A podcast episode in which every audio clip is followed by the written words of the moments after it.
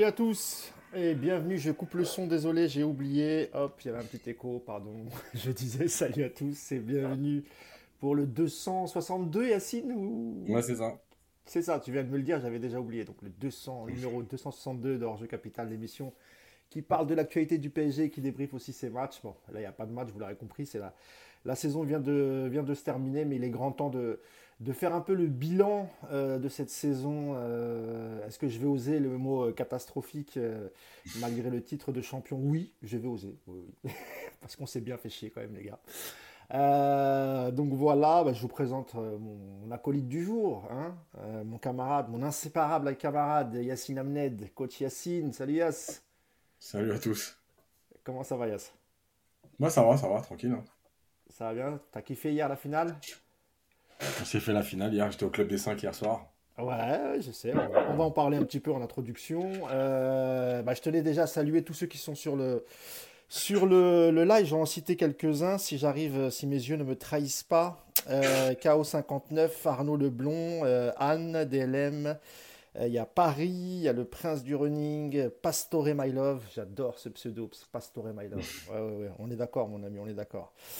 Il euh, y a Mortin Charles, Romain, US euh, MMA, euh, Stéphane Deleuze, Arnaud Pastore, encore du Pastore. Ah, il y, a un pseudo, je sais pas si je dois le dire, Yas, je sais pas si tu l'as vu. Alors, nom de famille, Lachata, prénom, Mireille.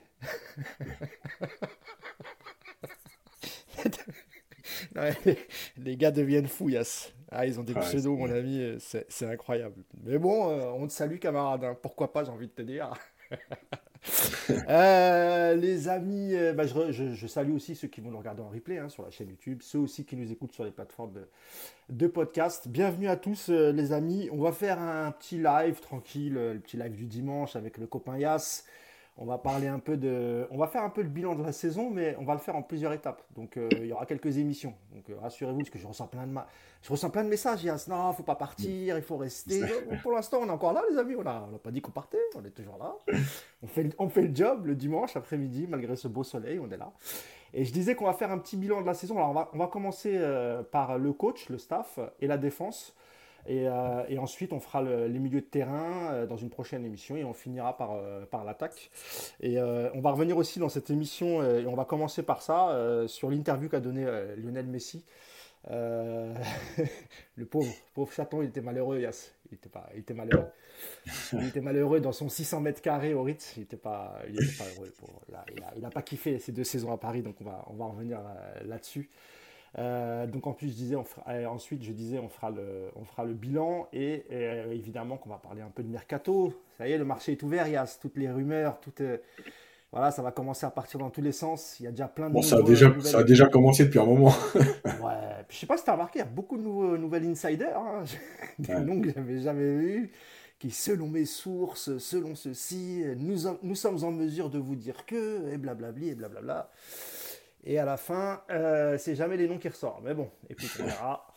Euh, eh ben, installez-vous bien, on va démarrer, euh, Yas. Et je voulais qu'on parle à 5 minutes hein, de Messi, parce que, alors, il s'est exprimé au Mundo Deportivo. Hein, c'est un, média, un média catalan, pour ceux qui ne le savent pas, très proche de Barcelone. Donc, il a, il a fait cette interview déjà pour donner la destination de son futur club. Donc, maintenant, tout le monde le sait c'est l'Inter Miami euh, qui appartient entre autres à David, à David Beckham, qui est une franchise MLS. Et euh, vous avez sa déclaration hein, euh, sous, les yeux. Je ne vais pas vous la lire parce que je, n'y arriverai pas de toute façon. Mais je pense que tout le monde peut le faire. En gros, Yass, il nous explique que voilà, il, pendant ces deux ans, c'était très dur pour lui. Euh, il explique que la première année, surtout, a été difficile en termes d'intégration euh, et qu'il n'a pas pu donner tout ce qu'il voulait donner. Il explique en revanche que le début de deuxième saison, euh, que ce soit lui ou sa famille, il se sentait très très bien jusqu'à la Coupe du Monde et qu'ensuite, retour de la Coupe du Monde, il explique que c'était compliqué, mais c'était compliqué pour tous les clubs.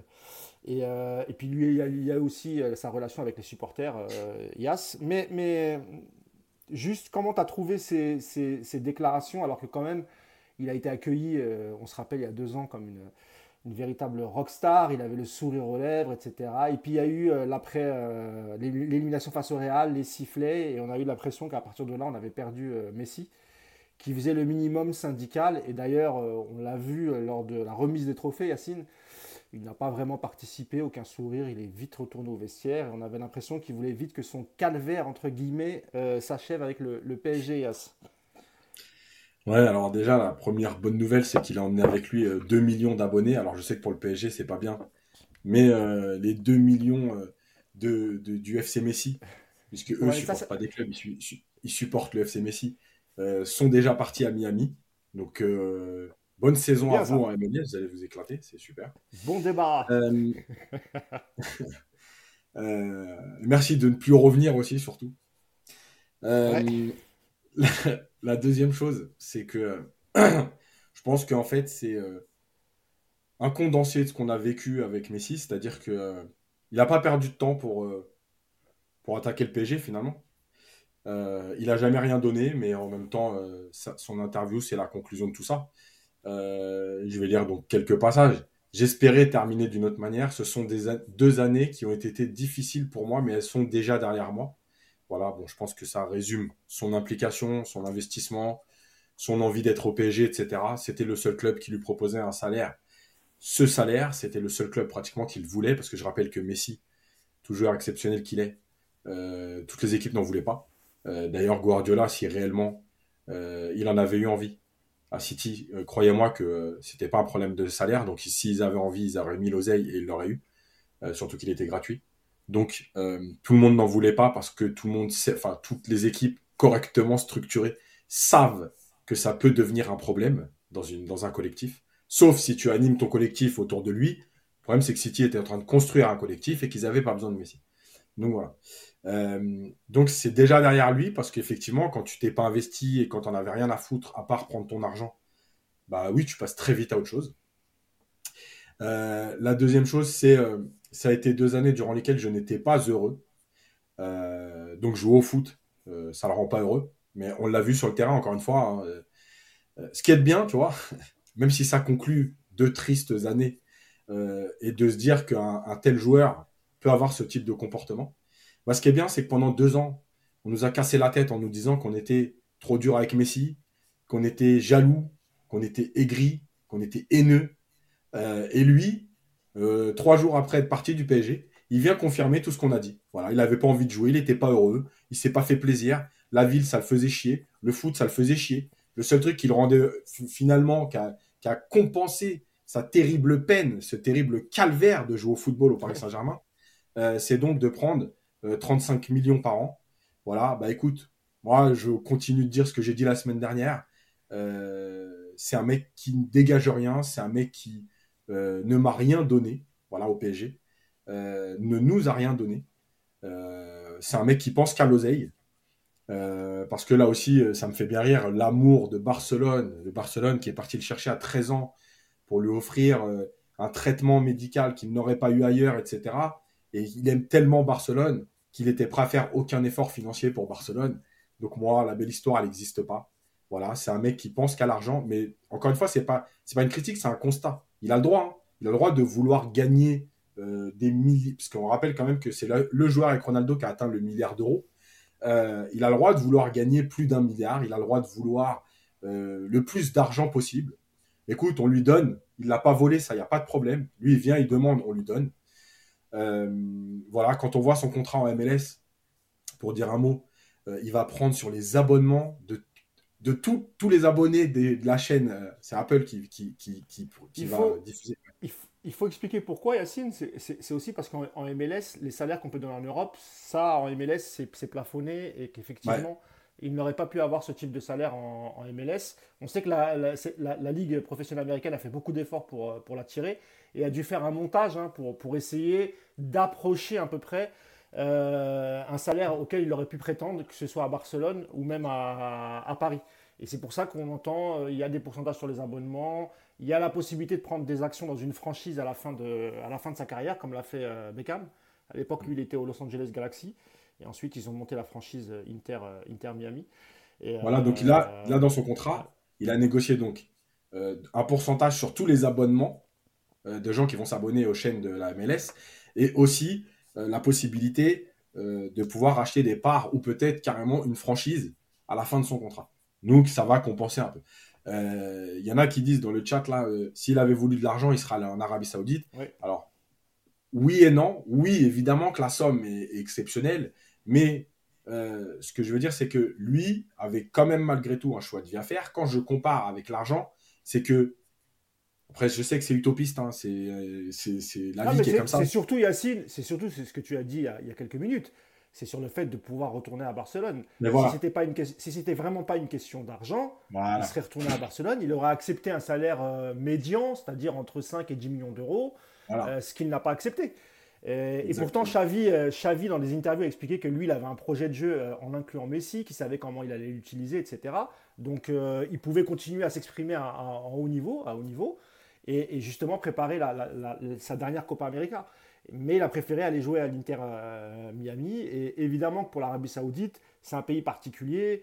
Euh, eux sont d'une culture, euh, voilà, une culture, culture argentine, espagnole, etc. Et effectivement, et en plus, il a les moyens de refuser, ce qui n'est peut-être pas le cas des autres. Enfin, à part Ronaldo, lui, il a, il a quand même, tu as dit, hein, c'est un des rares milliardaires du football. Donc lui, il a les mm. moyens de, de, dire non. même si son père, on le sait, hein, lui a vraiment poussé pour qu'il signe. Et il a plutôt privilégié Miami euh, pour le cadre de vie, parce qu'il a une villa, il possède une villa à, Miami, il est déjà installé là-bas, et, qui sera pas malheureux financièrement parlant avec tout ce que vient de dire Yas. Hein. on est d'accord Yas? Voilà. donc écoute, je pense que ça termine cette histoire qui n'aurait jamais dû exister. Euh, ça termine mal une histoire qui euh, s'est mal passée pendant deux ans parce qu'il n'y a rien eu. Voilà, et puis on va définitivement passer à autre chose. Euh, Messi n'aura pas marqué l'histoire du PSG. Le PSG aura eu Messi dans son club. Euh, ça fera partie des grands noms qui sont passés par le PSG.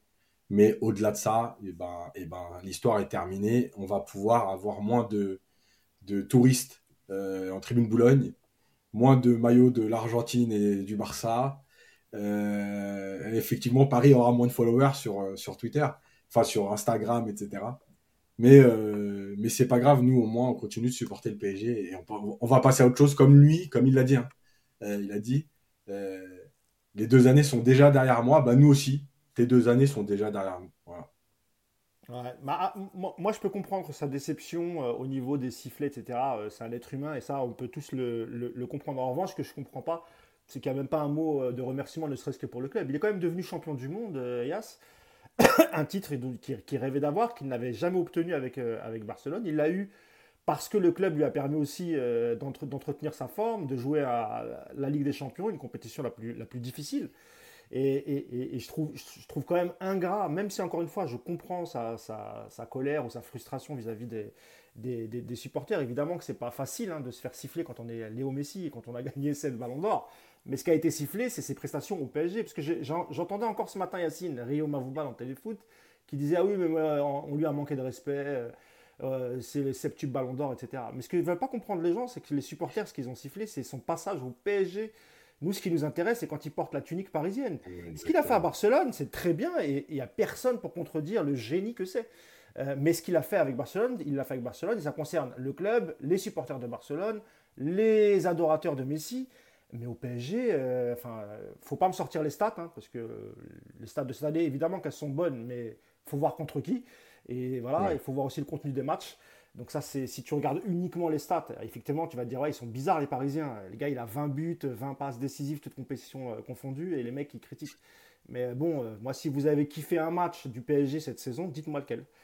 Voilà, vous me dites lequel, et, et, on, en discute.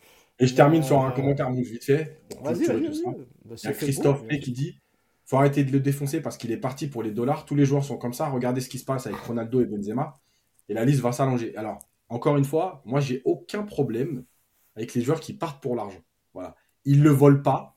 On leur propose des sommes franchement indécentes, il faut le dire maintenant, parce que là, on est au-delà de l'indécence. Mais malgré tout, on leur propose ces sommes-là. Ils ont raison de les prendre. Quand je redis pour Messi, c'est que Messi, c'est lui-même qui a déclaré qu'il voulait revenir à Barcelone, etc.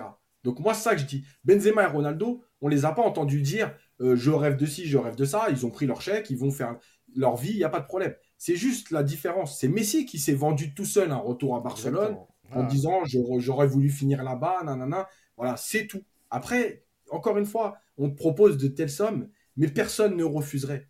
Personne ne refuserait. Donc, il y a aucun. Moi, j'ai aucun problème avec ça. C'est pas de l'argent public. C'est l'argent de. Alors, c'est l'argent public peut-être en Arabie Saoudite. Mais à la limite, on s'en fout.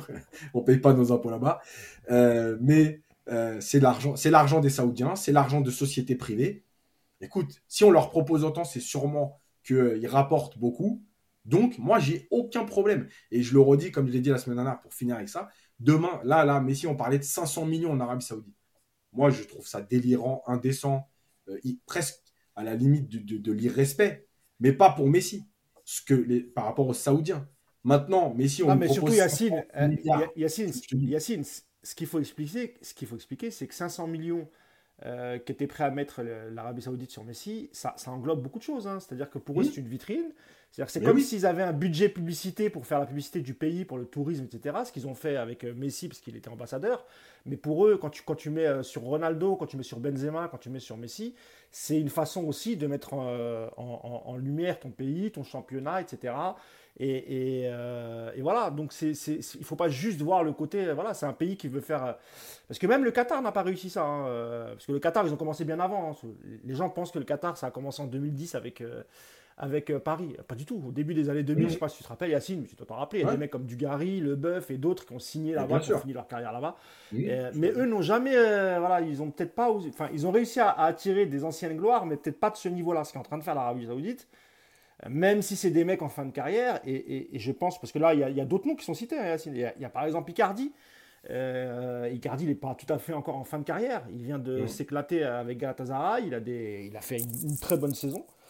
Euh, et, lui aussi pourrait peut-être euh, aller du côté, et du côté de l'Arabie Saoudite. il y a pas de joueurs. Hein. Il y a Marez, il y a Marez, il y a Kanté, il y a Icardi, il y a. C'est des propositions pour, qui sont citées. Voilà, exactement. exactement. ce que je veux dire, c'est qu'eux, ils sont prêts euh, voilà, à tirer quand même tous ces joueurs Ramos, Bousquet, Alba. Enfin bref, il y a énormément de joueurs qui sont aujourd'hui ciblés par, par, par les Saoudiens.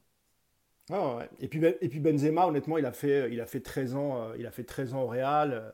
Il n'a il a pas eu un comportement de diva. Il n'était pas parmi les gros salaires, c'est ce qui est très surprenant. Euh, mm, mm. Donc là, il a 30, 35, 36 ans. Il, il, va, il va aller jouer au foot. Dans... Il va aller jouer au foot, il va prendre un bon salaire. Et puis, euh, et puis moi, moi, je trouve qu'il a. Voilà, c'est pas, c'est pas scandaleux pour Benzema. Euh, voilà. D'ailleurs, même, pour les autres, quand on te propose des évidemment, bien sûr. Non, mais je dis ça parce que quand on sait le comportement qu'a eu Messi pendant ces deux saisons, on a hmm. parlé la dernière fois du fait qu'il a hmm. quitté l'entraînement et qu'il n'a même pas été sanctionné, mais il n'y a pas que ça. Il y a d'autres choses qui sont en train de sortir, euh, comme le fait qu'il voulait changer les horaires euh, des entraînements. il, voulait, il voulait plus s'entraîner le matin, mais bon, le, PSG a tenu bon malgré tout et ils ont maintenu les séances du matin. mais ouais, il y, y, a eu pas mal de choses. Et puis le côté un peu, voilà, je parle pas à tous les joueurs. bref, vous allez en entendre mm. parler. Euh, au moins, on a fait, voilà, on voulait juste parler un peu des déclarations qu'on a trouvées un peu, euh, un peu lunaires, mais bon, après. Euh, bon vent, Léo Messi, bon vent à Miami. Et puis, j'allais dire merci pour tout. C'est plutôt merci pour rien. merci pour rien. et, avant, de, avant de passer au bilan, un mot sur la finale quand même, Yacine. Parce que, pourquoi je voulais en parler? Parce que j'ai vu beaucoup de et même des comptes pro PSG, mais franchement, c'est. je ne vous comprends pas, les gars. Je vous aime bien, mais je ne vous comprends pas. Et d'autres tweetos qui commençaient à comparer le PSG à City. Euh, en disant oui, bah, City on les félicite, mais si ça avait été le PSG, on n'aurait parlé que d'argent et blablabli et blablabla. Les gars, on n'a rien à voir avec City, euh, restons à notre place. On joue dans un championnat qui est claqué. Euh, le Manchester City, depuis l'arrivée de Pep Guardiola, je crois que c'est quatre titres de première ligue.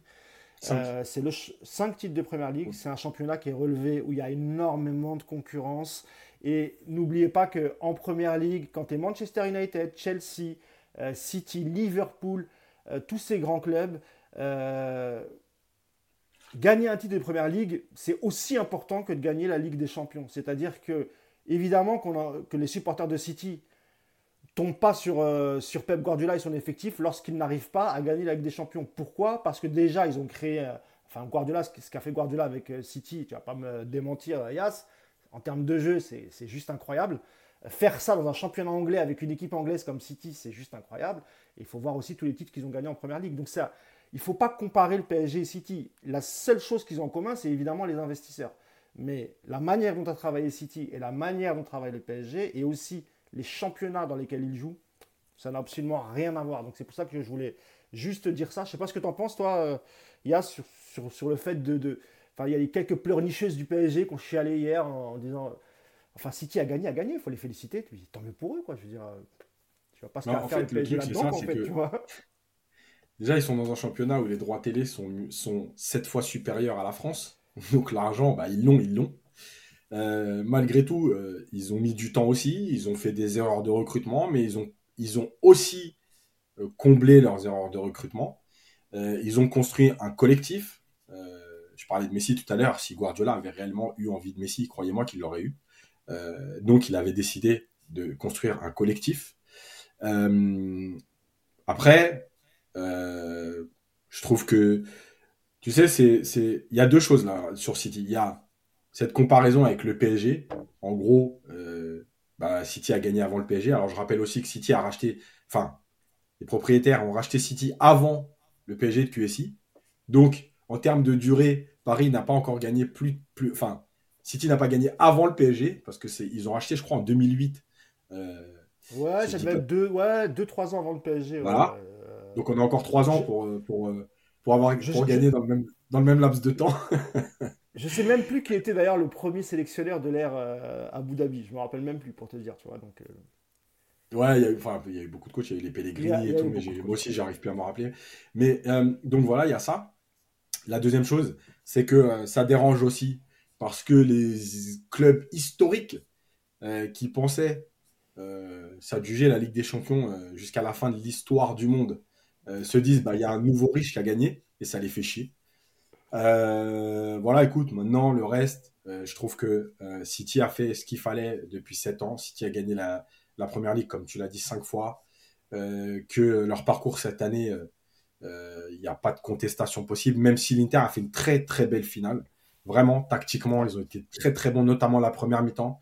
L'Inter, je rappelle que l'Inter a un attaquant de 37 ans qui s'appelle Zeko, que Lukaku était sur le banc que l'Inter n'a pas de grosses stars comme on, comme on l'entend, c'est-à-dire qu'il y a des super joueurs comme Barella, comme Brozovic, il n'y a pas de stars, euh, mais par contre, il y a des mecs qui sont investis, il y a des mecs qui courent, il y a des mecs qui ont envie de se battre.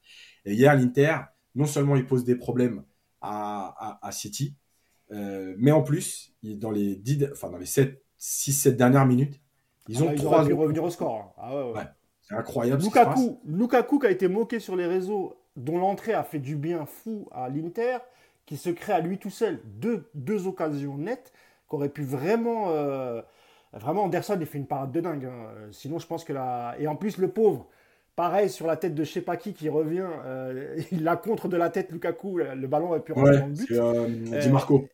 Bah et quand j'ai vu, et quand j'ai vu des tweets moqueurs sur Lukaku, il y a même un compte parisien qui l'a affiché, je, je, je comprends vraiment pas. Euh, ouais, c'est, enfin, les gens ont été très très durs avec Lukaku, alors que son entrée, franchement, elle a fait vraiment beaucoup beaucoup de bien à, l'Inter et qu'ils auraient évidemment pu revenir au score. Et on ne sait pas ce qui serait passé après, Yass. Mais bien sûr, et puis, et puis encore une fois, ils sont allés en finale. Euh, ils ont, tout le monde, en tout cas beaucoup de gens, pensaient qu'ils allaient se faire tarter. Et, euh, et ils ont plus que résisté parce qu'ils se sont créés des occasions, parce qu'ils ont posé des problèmes à City, parce que City n'a pas eu non plus 10 occasions, c'est-à-dire que c'est pas c'est pas une domination de City où tu te dis ça va finir par craquer. Euh, non, à aucun moment on s'est dit bon, l'Inter ça va exploser. C'est en ouais, t'as Haaland, euh, ouais, as qui a une occasion, t'as Bernardo Silva qui a une occasion, mais voilà, mais c'est pas ouf. Voilà, il a, Onana il a pas été matraqué, tu vois. Donc, écoute, voilà, ils ont fait ce qu'il fallait et franchement moi j'ai aimé que euh, que deux équipes avec des idées différentes, mais mais des idées de collectif, des joueurs qui qui surpassent, des joueurs qui courent ensemble, qui travaillent ensemble. Euh, sans star, bah ouais, je sais, il y en a qui vont le prendre euh, euh, pour un pic envers le PSG, envers certains joueurs. C'est même pas un pic, c'est juste que c'est moi, pour moi, le football, ça restera toujours ça. Ça restera un collectif qui est plus fort que des individualités et des individualités qui peuvent à un moment donné sublimer un collectif, mais c'est pas l'inverse. Voilà. Donc en tout cas, bravo à eux. Écoute, ils ont gagné. Le, le seul truc, tu sais, c'est quoi? C'est que ce qui est bien, c'est qu'on va pouvoir parler de Guardiola euh, sans avoir ces, vieux débats éclatés. Ah ouais, mais il n'a pas gagné de Ligue des Champions en dehors de Barcelone, donc c'est un coach éclaté, tu vois. Bon voilà, maintenant il a gagné en dehors de Barcelone, on va pouvoir se, concentrer sur des débats sur le jeu, le contenu, plus que sur ces faux débats à, deux balles. Quoi. je regardais juste une question pour toi, Yas. enfin, pour Mousséas, j'ai une question. Vous ne pensez pas que si Paris gagne la Ligue des Champions la saison prochaine, par je ne sais quel miracle, que la Super League sera tout de suite mise en place. Ah, et ça, c'est. Euh, ah oui, c'est Ian Ben. Enfin, je n'arrive pas à lire le. Désolé, hein, le pseudo. Euh, mais non. Moi, j'y crois pas, la Super League. Et puis, il faut arrêter aussi. Il faut arrêter un peu ce côté parano. Euh, tout le monde est contre le PSG. Blablabla. Le PSG, ils ont besoin de personne pour se ridiculiser. Et ils y arrivent tout seuls. Il mm. faut juste regarder le projet sportif, comment ils font leur mercato, et tu comprendras qu'en fait. Ils ont besoin de personne pour, que, pour, se ridiculiser. Ils le font depuis, euh, depuis quelques années. Et encore une fois, euh, quand on voit la stabilité euh, avec laquelle City a pu travailler, parce que j'avais vu un tweet, et c'est vrai, à l'époque où ils se font sortir par Lyon, et là, c'est vrai, je pense que si c'est le PSG, le coach il saute direct. C'est juste parce que tu es sortir par Lyon, en fait. tu vois ce que je veux dire? Mais, c'est aussi nous la différence. Sauf encore une fois, eux, ils ne regardent pas le, ils ne regardent pas uniquement par le prisme de la Ligue des Champions. La première ligue est un championnat très dur. Ils l'ont gagné 5 fois, tu m'as dit, euh, Yass, hein, c'est ça? Ouais, 5 fois. 5 euh, fois, des, déjà, déjà, des FA Cup, des Coupes de la Ligue. Euh, voilà, c'est pas pareil. Déjà, il faut savoir ce que c'est la première ligue en Angleterre. C'est-à-dire que les supporters, évidemment que la Ligue des Champions, c'est super. Mais pour les supporters, gagner la première ligue, c'est. Je parle des supporters historiques encore une fois. c'est plus important que la Ligue des Champions. Parce que là, l'un, c'est une coupe, l'autre, c'est euh, un championnat et c'est une domination nationale et c'est très important pour eux. Euh, la deuxième chose, c'est qu'ils euh, ne sautent pas parce que justement, l'importance de la première ligue et le niveau de la première ligue fait que bah, tu te dis, gagner la première ligue, c'est déjà quelque chose de fort. Alors qu'en fait, nous, on en est dans un, dans un contexte où gagner le, la Ligue 1 pour le PSG, c'est juste normal. C'est ça la différence. Et on vit, et on vit toujours sur la finale qu'on a faite face à, au Bayern. On est toujours là à, dire Ah, mais on a fait une finale. Bah oui, c'est bien qu'on ait fait une finale. Et moi, je ne trouve pas que ce soit une finale au rabais malgré le contexte du Covid. Ils, étaient, ils avaient mérité le PSG d'aller en, finale. Euh, encore une fois, tu peux sortir même en huitième, même en quart. C'est pas ça le problème. Le problème, c'est le contenu des matchs et le caca culotte que tu fais en quart de finale, en huitième de finale. C'est ça le problème du PSG. Tu peux perdre, évidemment. Il n'y a qu'un seul club qui, remporte la, Ligue des Champions. Et une dernière chose sur la Première Ligue et Guardiola, ce qu'il a apporté en Première Ligue, Guardiola, c'est aussi une émulation euh, vis-à-vis des autres coachs, Yacine. Euh, on voit que mhm. les autres coachs se sont surpassés aussi. On voit qu'un Klopp, tu vois, il, allait à la bagarre avec, euh, avec City tous les ans. on a vu ce qu'a fait Tuchel avec, avec Chelsea en finale de, Ligue des Champions. Mhm. et, ça a changé un peu la mentalité, le, jeu anglais.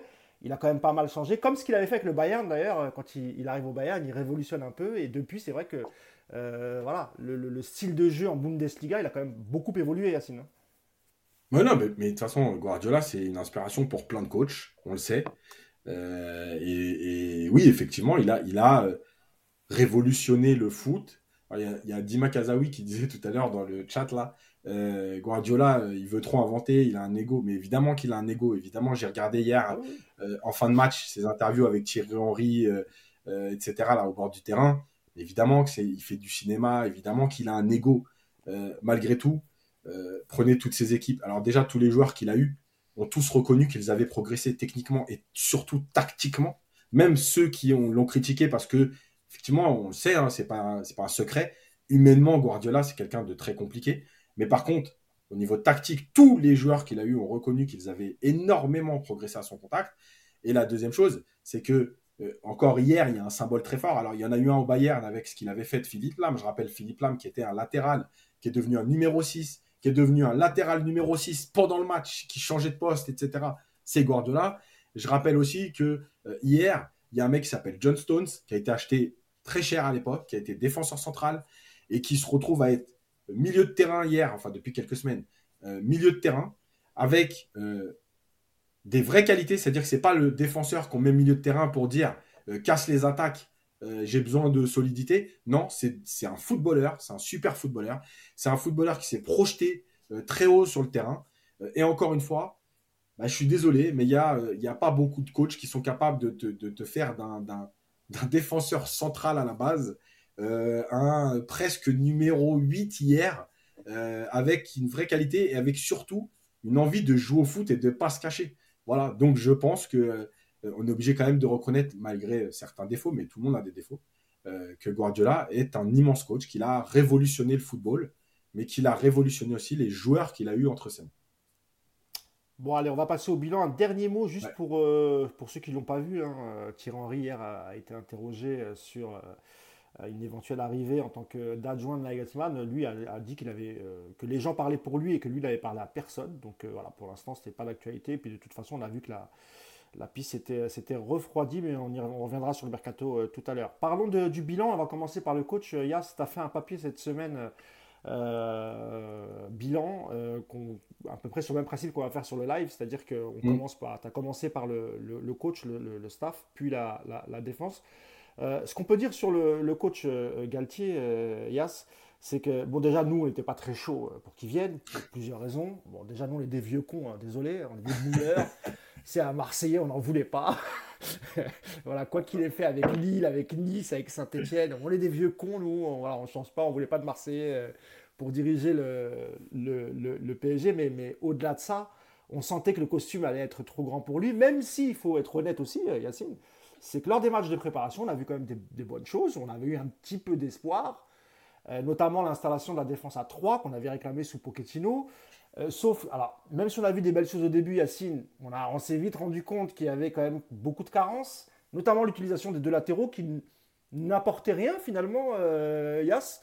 Quand tu as deux latéraux comme Mendes et, euh, et, Hakimi, tu, te dis, bon, voilà, on se rappelle de l'Inter dans, cette position-là où Hakimi joue à droite, on voyait faire des, beaucoup d'allers-retours, etc. Ce qu'on n'a pas retrouvé Yass avec, avec Galtier. Et aussi cette défense à 3 qui a mal été utilisé dès le départ parce qu'il s'est entêté à mettre euh, Ramos à droite. Et vu la vitesse du défenseur, Yas, euh, évidemment qu'on avait beaucoup de soucis défensifs. Alors il a mis un certain temps à comprendre que c'était peut-être mieux de mettre euh, Marquinhos à droite, mais c'était déjà trop tard, Yas. Hein.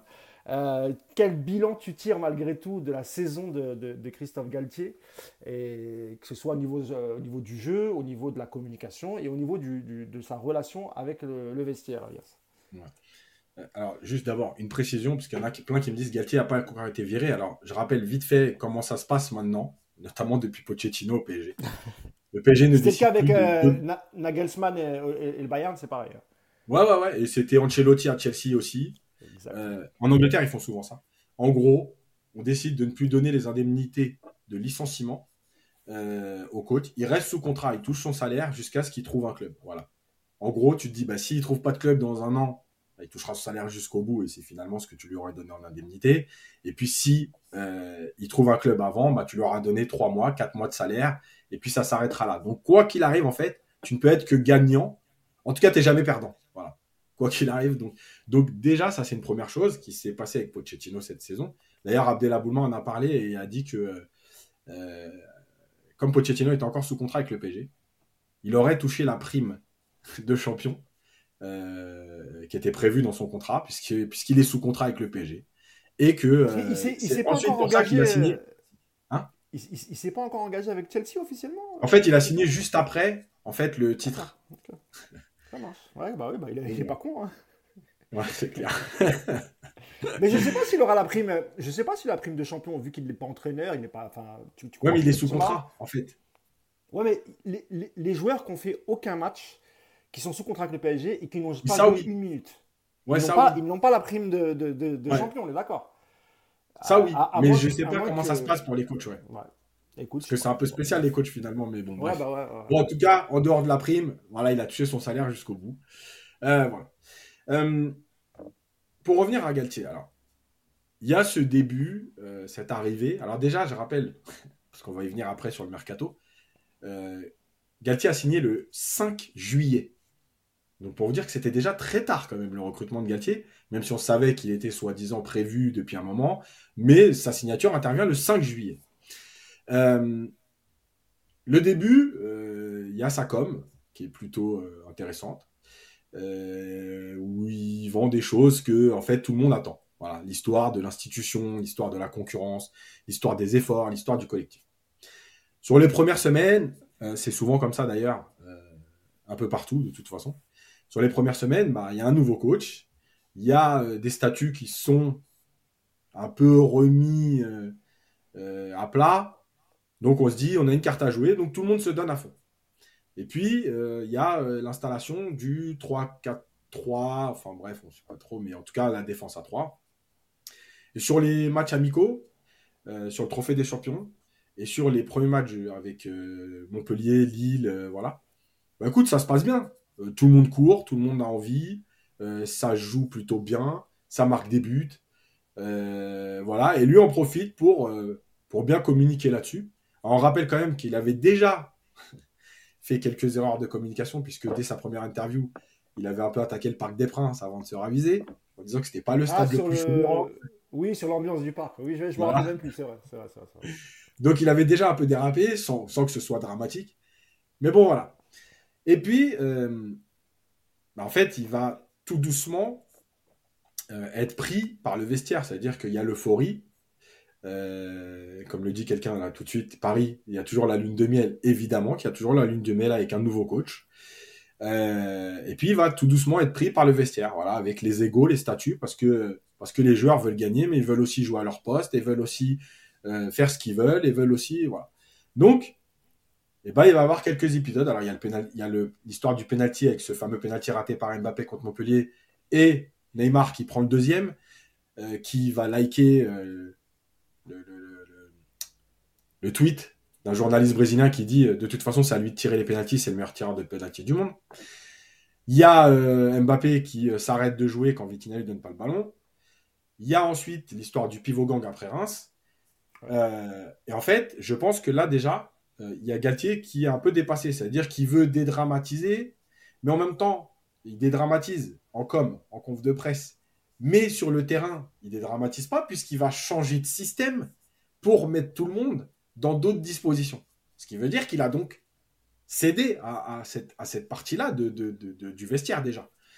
Euh, et puis, tout doucement, il va commencer à, toujours euh, vouloir faire des bons mots.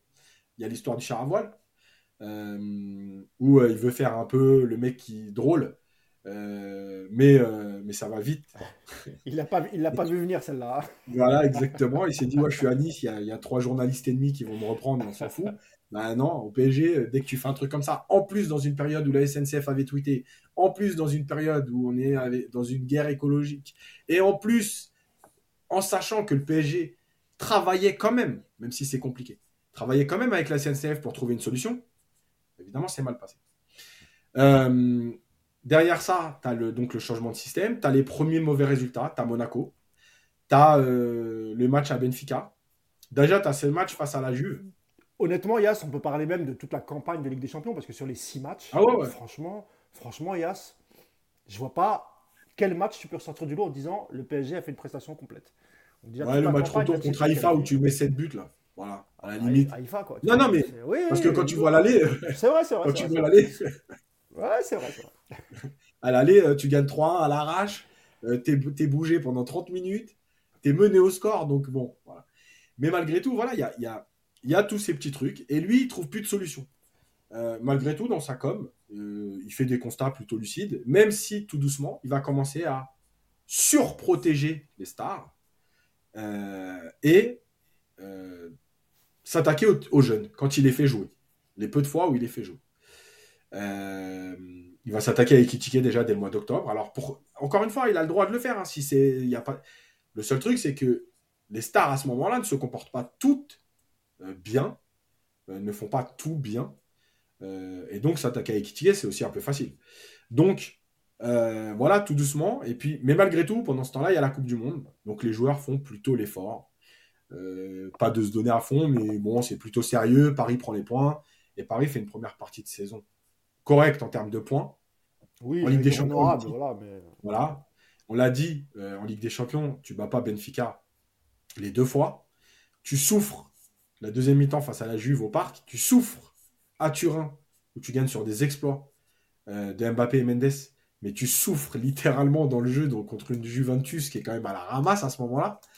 Ah bah, en Italie, euh, c'était, c'était la serpillière de, de la Serie A, la Juve, à l'époque. franchement, au début de saison, bien sûr. Ah, c'est clair, c'était horrible. Euh, donc voilà, et, et, là, tu vas arriver euh, à une première étape qui est le départ à la Coupe du Monde.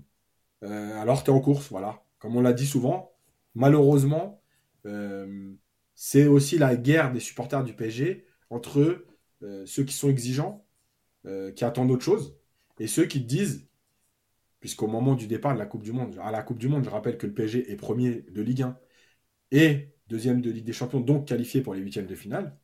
Euh, et donc à ce moment-là, bah, en fait, tu as déjà ce premier conflit entre les supporters du PSG, à savoir ceux qui te disent OK, mais franchement, c'est pas suffisant, et ceux qui te disent non, mais arrêtez de vous plaindre, euh, à vous écouter, euh, on est éliminé de tout, on est quand même encore en huitième de Ligue des Champions, et on est premier de Ligue 1. Et là, je crois qu'il va y avoir après une bascule bah, après la Coupe du Monde. Ouais, non, c'est clair. Bah, parce que même si on parle de Neymar, jusqu'à la Coupe du Monde, Neymar, il est quasiment, j'allais dire irréprochable.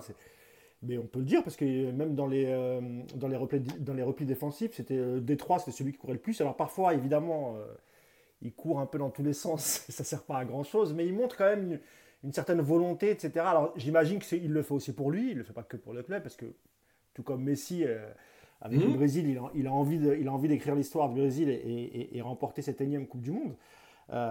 donc oui, oui, jusqu'à la Coupe du Monde, ça se passe plus ou moins bien. Et puis après, euh, voilà, après on a, on, a, on, a vu, et notamment cette difficulté, Yacine, à, trouver des solutions, tu en as parlé tout à l'heure, mais c'est vrai que tu as des joueurs qui sont disponibles sur le banc, des jeunes, euh, pour parler un peu des jeunes, des, des gens comme euh, Ikitike, Garbi, des, voilà, qui, qui, qui, peuvent quand même t'apporter certaines choses, une fraîcheur à 20 minutes de la fin, etc. Eh ben non, à part, à part les critiquer quand ils jouent ou quand ils font une erreur, et je pense à Bichabu par exemple, et même Zahir Emery, euh, il n'a pas su euh, intégrer ces, jeunes joueurs. Et quand on, repense à l'interview récente de Zoumana Camara chez nos amis de France Bleu, euh, qui était invité de Pierre Clément et qui dit Je ne l'ai pas vu de l'année, on n'avait aucun rapport, etc. Alors qu'avec Pochettino, il y avait des échanges, etc. Ça explique quand même aussi, ça explique mieux aussi l'utilisation des, jeunes. Parce qu'en gros, quand tu es l'équipe première, il y a tes coach de l'équipe première et que tu as un coach U19, quand tu prends des joueurs du groupe U19, bah, tu échanges avec le coach sur l'attitude du joueur, sur, sa, sur son meilleur poste, comment il le fait évoluer, etc.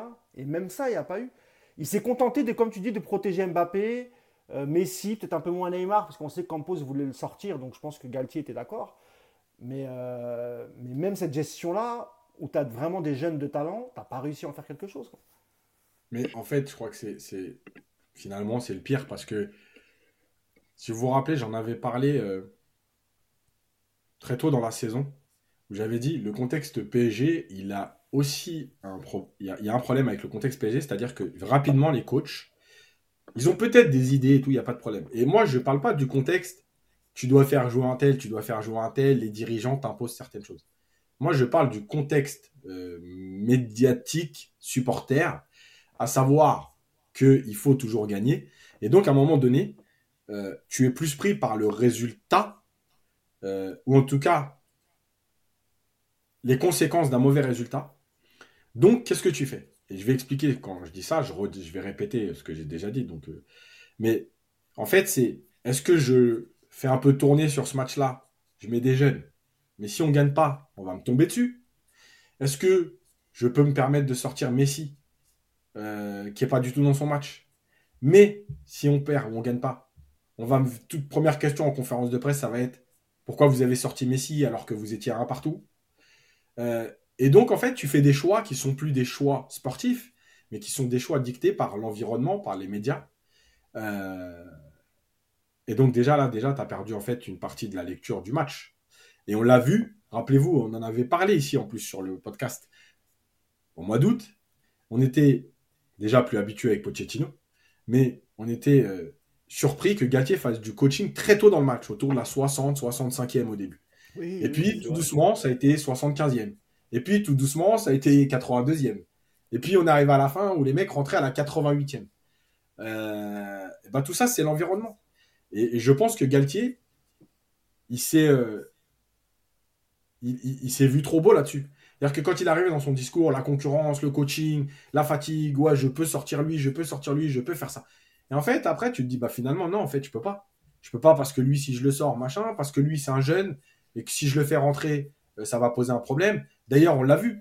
Rappelez-vous que contre. D'ailleurs, à Nice, à, Nice, à Saint-Etienne et à Lille, euh, les jeunes, ils n'ont pas progressé sous Galtier, il les a pas beaucoup utilisés. Hein. Il avait une équipe type à chaque fois, et voilà. Mais rappelez-vous que, par exemple, contre Reims au mois de janvier. Il a, eu euh, moins de, il a eu moins de blessés à Lille qu'il en a eu au PSG aussi. Ça, ça peut aussi, ça aussi, Voilà. Mais rappelez-vous, par exemple, le match contre Reims, où il fait rentrer euh, Zahir Emery, que Zahir Emery fait cette fameuse tête en retrait, qui n'est pas catastrophique, qui n'est pas l'erreur de l'année, et qu'il euh, reste des défenseurs pour, pour, pour couper. Mais malgré tout, cette tête en retrait qui va pas être conservée par le PSG, qui va amener une contre-attaque et l'égalisation de Reims, rappelez-vous que Galtier s'en est tout de suite servi à plusieurs reprises pendant deux semaines dans les conférences de presse pour justifier presque le fait que Zahir Emery ne jouait pas. Tu vois euh, Ah ouais, mais bon, on va pas lui tomber dessus, mais il y a cette petite erreur, etc. Après, ça arrive, hein, c'est la jeunesse, tu vois. Il essaie un peu de, minimiser pour dire je lui tape pas dessus, mais malgré tout, pendant trois semaines, tu nous en as parlé à chaque conférence de presse. Donc, ok, il a fait une erreur. Maintenant, si tu veux le listing de toutes les erreurs individuelles qui se sont passées avec des vrais joueurs toute la saison, bon, je pense qu'on va être au-delà de cette fameuse erreur de, de, Zahir Emery. Donc, en fait, Galtier se servait de ça. Euh, on a vu aussi parfois des entrées de Garbi euh, ou en 5 minutes. Évidemment que, encore une fois, je ne suis pas là à dire Garbi doit être titulaire, Garbi doit jouer, jouer 45 minutes. Non, mais ça peut être une solution, quoi. Ça peut être une solution. Voilà, il apportait de l'envie. Euh, bah oui. Voilà, il apportait de l'envie. Il apportait des différences. Il a créé des, il a obtenu des fautes. On l'a vu encore sur le dernier match, rentrer 3 minutes et faire 2-3 actions où ça percutait, ça allait. Voilà, au moins tu amènes cette fraîcheur, ben, même pas. Voilà, Garbi, moi je l'ai vu s'échauffer euh, 14 fois sur 19 matchs le long de la ligne de touche, de la mi-temps jusqu'à la fin du match et ne jamais jouer. Donc, euh, voilà, je, pense qu'il y, a cette gestion des jeunes. Euh, les joueurs ont joué plus parce qu'il y avait des blessés que parce que c'était des choix ou de la concurrence. Euh, voilà. Et puis tout doucement, Galtier s'est aussi perdu dans sa com. Voilà. Que ce soit pour justifier l'élimination face au Bayern, que ce soit pour justifier les mauvais résultats du PSG. En fait, la deuxième partie de saison, il a, été rythmé par euh, c'est la Coupe du Monde qui nous a tués, c'est la Coupe du Monde en plein milieu de saison qui a été un problème. Euh, il y a eu la Coupe du Monde, on n'a pas pu se relever. Il y a eu la Coupe du Monde, ça a engendré des blessés. C'était la faute à la Coupe du Monde, euh, pas à la construction de l'effectif, pas au manque de collectif, pas au manque de coaching. C'était la Coupe du Monde. Voilà, la Coupe du Monde, c'était le problème, enfin, c'était la cause de tous les problèmes du PSG. Bah oui, on l'a vu. Et puis malgré tout, bah, je rappelle quand même que tous les autres avaient aussi joué la Coupe du Monde, qu'ils ont eu des problèmes, mais peut-être pas autant que le PSG. Et puis surtout, euh, c'est sous l'air Galtier qu'on se fait éliminer par Marseille en, Coupe de France. Et ça, pour les supporters parisiens, ça ne pardonne pas, surtout dans sa position de, de, minot marseillais. Parce que je rappelle qu'il a joué. Hein, euh, alors même si, euh, même je pense que les supporters marseillais n'en gardent pas un souvenir impérissable, mais malgré tout, il, y a joué. Je ne sais même pas s'il a été formé parce qu'on parle toujours de, lui comme un minot marseillais. Euh, alors il a grandi dans cette ville, etc. Est-ce qu'il y a été formé? Ça, je ne sais pas. Euh, et puis il y a une chose aussi, dernière chose aussi, c'est que on a vu qu'il n'a jamais réussi, euh, Yas, à créer, à former un milieu de terrain cohérent. Avec voilà avec des, circuits de passe avec d'abord choisir les, bons joueurs alors on avait un petit espoir au début l'association euh, alors, on fera le débat sur les milieux, mais là, c'est juste sur, euh, sur euh, voilà l'impossibilité pour Galtier de trouver le bon schéma au milieu et, d'associer les, bons hommes. Même si effectivement il y avait beaucoup de joueurs du même profil, Yacine, il y avait quand même des, il y avait quand même des profils différents. Tu avais les moyens de créer un milieu avec du physique, du ballon avec Verratti, Vitinha qui peut avoir même les deux. tu aurais pu installer Danilo devant la défense. Enfin, tu avais quand même parce qu'on sait qu'ils n'étaient pas très satisfaits du mercato, euh, que ce soit Campos et, Galtier, mais il y avait quand même, ils avaient quand même des joueurs, plus Zaire Emery euh, en plus, et ça, il n'a jamais su faire. Il n'a jamais trouvé la solution, et il a toujours mis les mecs qui avaient un statut ou un CV. Carlos Soler, il a continué à jouer toute la saison, alors que euh, même si c'était un joueur fantastique à Valence, au PSG, alors peut-être aussi la faute du coach, hein, je ne sais pas, Yass, hein, mais voilà, Solaire, il a eu quand même un totem d'immunité incroyable. Alors, est-ce que c'était pour se dire, il est nul, on va le mettre tous les matchs en espérant qu'il en fasse un peu plus pour qu'on puisse le vendre en fin de saison? Ou bien vraiment, c'est euh, je prends CV par CV et le nombre de matchs et je fais mon équipe comme ça, quoi. Le, fameux algorithme. Euh, Bien sûr. Euh, il y a une question déjà qui dit, c'est Khaled Ounadjar qui dit Penses-tu qu'un temps de jeu minimum est défini dans le contrat de certains joueurs du club? Non, il n'y a pas de temps de jeu minimum défini dans un contrat. Impossible, ça. Voilà. Des fois, il y a par contre une activation supplémentaire. Par exemple, au bout de 25 matchs, euh, il y a ça, une prime, ou au bout de 25 matchs, il y a un an en plus. etc. Mais il n'y a pas de temps de jeu minimum. On ne peut pas définir un temps de jeu minimum dans un contrat. Donc ça, non. écoute, pour, pour, pour tout ça, il y a l'algorithme, ça c'est sûr et certain. Et, ça revient à ce que je disais tout à l'heure. Ça veut dire que quand tu mets Solaire, qui est pas bon, bah, tu mets Solaire qui est international espagnol. Et c'est toujours mieux que de mettre Garbi. Donc si tu perds, tu dis bah oui, euh, mais euh, de toute façon c'était Solaire ou Garbi. Garbi, j'ai pas de certitude. Il a 18 ans, il a ceci, il a pas beaucoup de temps de jeu, euh, c'est compliqué, etc. Donc tu mets Garbi. tu mets Solaire. Donc ça déjà, évidemment, l'algorithme. Mais je pense qu'au-delà de ça, tu vois ce qui est le pire de tout, je pense, au-delà des, parce que moi, en dehors du côté marseillais, parce qu'il a été formé à l'OM, faut le rappeler. Hein, en dehors du côté marseillais, moi, j'avais dit que j'avais des gros doutes sur son jeu et ses, qualités, et ses compétences tactiques. Euh, en fait, je pense que c'est ça et, le plus gros truc aujourd'hui avec Galtier, et c'est ce qui est finalement ce que les défenseurs de Galtier vendaient à l'époque. C'est un meneur d'homme. Il va amener du caractère. Vous vous rappelez, c'était ce qui était le point positif, c'était ça. Bah, c'est comme ça que euh, Campos réussit à convaincre euh, El Khalifi, hein, parce que euh, le board parisien n'était pas du tout chaud au départ pour prendre un, entraîneur avec le profil de Galtier, qui, n'a évolué qu'en Ligue 1, qui n'a aucune expérience en, Europe, ou très peu. Non, mais aucune. Oui, lui, il a fait, il a fait quelques, oui, oui, quelques Europa League avec Saint-Etienne, il me semble, parce que il, quand il devient champion avec Lille, il quitte Lille directement. Non, il fait la Ligue des Champions, puisqu'il fait. Il fait la Ligue des Champions avec Lille? Bah oui, contre il part directement à Nice. Non, non, ah oui, d'accord, ok, je pensais que c'était. Ouais, ouais, d'accord, très bien, pardon. Vas-y. Euh, donc, je pense que euh, tout le monde. Enfin, comment ceux qui voulaient le défendre, c'était. Bon, il nous a toujours manqué de caractère, c'est un meneur d'hommes, il va emmener les joueurs. Sauf que déjà, c'est un meneur d'hommes de joueurs lambda, entre guillemets, hein, de joueurs de Ligue 1. Euh, et ensuite, on a très vite vu que c'était pas un meneur d'hommes. C'est pas un meneur d'hommes parce que quand tes attaquants ne, ne travaillent pas, quand tes défenseurs ne t'écoutent pas, bon, je pense qu'à un moment donné, t'es pas un meneur d'homme. Euh, et le truc, et le, et le, et le, le bluff, il a été là-dessus. Voilà, il a été bouffé parce que c'est pas un meneur d'homme, parce que en plus, il est venu en tant que fan de certains joueurs.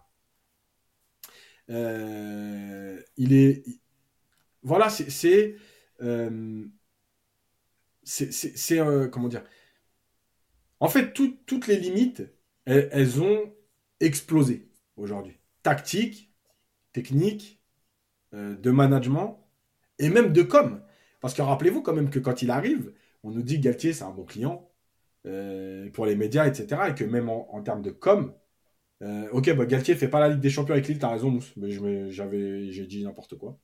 Ah oui, il me semblait qu'il était. Parce que même tout le monde avait été surpris qu'il qui, remporte. c'est vrai, c'est vrai qui remporte le championnat et qui finalement il fasse pas la, la Ligue des Champions avec avec parce que je crois d'abord qu'il avait des soucis avec avec comment il s'appelle l'ancien du PSG qui était président de Lille. Avec les temps, avec les temps. exactement. Euh, J'avais oublié, mais en fait, c'est les, les, saisons elles sont tellement longues que je croyais que c'était il y a longtemps. Pour une fois, c'est toi, pour une fois que c'est toi qu'oublie. donc voilà, écoute, donc euh, et même en com où tout le monde vantait sa com, bah, il s'est perdu et, et, et, voilà, je pense que euh, il a eu trop de limites, il a eu pas de courage. Euh, je pense aussi qu'il était euh, trop influencé par Campos. Voilà, Campos il, Campos, il est... Campos, il est très intelligent quand même. Parce qu'il s'est mis un peu dans l'ombre. On l'a jamais entendu de l'année, à part chez Roten, venir nous survendre euh, le fait juste après la... Juste après, ouais, juste après la, la, la, fin du mercato, je crois que c'est voilà. octobre, je crois, où, voilà. il s'exprime et il dit que voilà, il remet toute la faute sur Enrique. Voilà, exactement. C'est pas moi, c'est lui. Exactement. Et donc, à l'arrivée, lui, il a le beau rôle. Euh, il a rien fait. Voilà. Il, a, il s'est caché. Il n'est pas intervenu de la saison. On l'a pas entendu. Euh, il est juste venu faire un coup de cinéma contre Lille pendant 17 euh, minutes au bord du terrain. mais en fait, il dirigeait tout. Voilà, c'est lui qui a décidé du système. tu vois, ça c'est extraordinaire. Ton directeur sportif, il peut, tu peux avoir une discussion avec ton directeur sportif, mais à aucun moment c'est lui qui vient te dire, voilà, tu joues en 3-5-2 et tu te la fermes. n'importe quoi. C'est moi qui suis à l'entraînement, c'est moi qui vois les joueurs. Donc, euh, pas du tout. Et Campos, là, il est trop bien parce que lui, il est passé au travers des gouttes, alors qu'il est évidemment un des grands responsables de cette saison horrible euh, dans le choix de Galtier. Je rappelle quand même. Oui, parce qu'il s'est complètement trompé sur le choix du coach. Évidemment. En fait, en fait, il avait fait le duo avec lui à Lille, alors ça s'était bien passé, etc. Il s'est dit je vais le ramener. Et puis c'était aussi une manière pour Campos de mettre un coach qui, dont il savait qu'il allait fermer sa bouche, qu'il accepterait tous les joueurs qu'il allait lui emmener. Et c'est plus facile pour Campos de travailler avec un coach comme euh, Galtier. D'ailleurs, Galtier qui devait avoir un sentiment de reconnaissance euh, éternelle envers Campos. Mm. Et Campos, il est malin parce qu'il se dit, là, il m'en doit une. Je le fais entraîner Messi, Neymar. Et, enfin, jamais dans son esprit, Galtier, il s'est dit un jour, je vais entraîner un, club qui est qualifié tous les ans en Ligue des Champions avec un effectif incroyable. Donc ça permet aussi à Campos d'avoir la main mise sur lui. Et c'est pour ça aussi qu'il était peut-être interventionniste, parce qu'il disait de toute façon, c'était là grâce à moi. Donc euh, voilà, j'ai fait ce que je veux, je dis ce que je veux. Bien sûr que c'est. Évidemment que c'était ça le deal. C'est qu'il s'est dit, je le mets là et moi je fais ce que je veux, je gère un peu de loin, je vais bah, prendre les recrues que j'ai envie. Euh, ah bah, l'autre, il était, il était, l'autre, il était à genoux devant Messi. Euh, Bien sûr. voilà, je vais pas être vulgaire, mais ah, pour lui, c'était déjà ça. C'était sa, c'était sa Ligue des Champions. Juste d'entraîner un effectif comme ça, de se dire, Dans, dans ma carrière de coach, j'ai pu entraîner Messi, Neymar et Mbappé. Bon, lui, pour lui, le reste, c'est de la littérature, j'ai envie de te dire. Hein. Voilà, Mais voilà. Et tu vois, il y a, y a, Apollon qui dit Campos est encore lié au Celta Vigo pour l'interrogation. Oui, il travaille toujours au Celta Vigo. D'ailleurs, la personne qui l'a nommé au Celta Vigo est en train de se faire virer parce qu'elle n'a pas donné satisfaction. Comme quoi, Campos, il fait vraiment des bons choix partout. Euh, et puis, euh, si vous voulez savoir, on va parler du mercato après. Campos, si vous voulez savoir les prochaines recrues du PSG, vous ne cassez pas la tête. Il y a un site qui s'appelle Transfer Market. Vous tapez Gestifoot, c'est le, c'est la, boîte de, de Mendes. Et euh, vous regardez les joueurs qui sont sous contrat avec Mendes. Et vous avez la liste des possibles transferts de cet été, puisque Campos et Mendes vont s'amuser à faire tous les transferts du PSG. On va parler du Gart après, Asensio. Euh, voilà, parce que comme il n'a il pas une durée de vie au PSG qui va être encore de 2 ou 3 ans, bon, il va falloir euh, faire le maximum pour mettre bien tout le monde. Bref. Euh, voilà, donc pour finir sur Galtier, si on doit résumer, alors en plus, il y a cette histoire de première équipe, enfin, première fois que le PSG ne marque pas en match aller-retour des huitièmes de finale de Ligue des Champions. Il y a une élimination à Marseille qui stoppe la série d'invincibilité au Vélodrome. Il y a un but encaissé par match à domicile. Il y a éliminé donc en huitième de finale de la Coupe de France.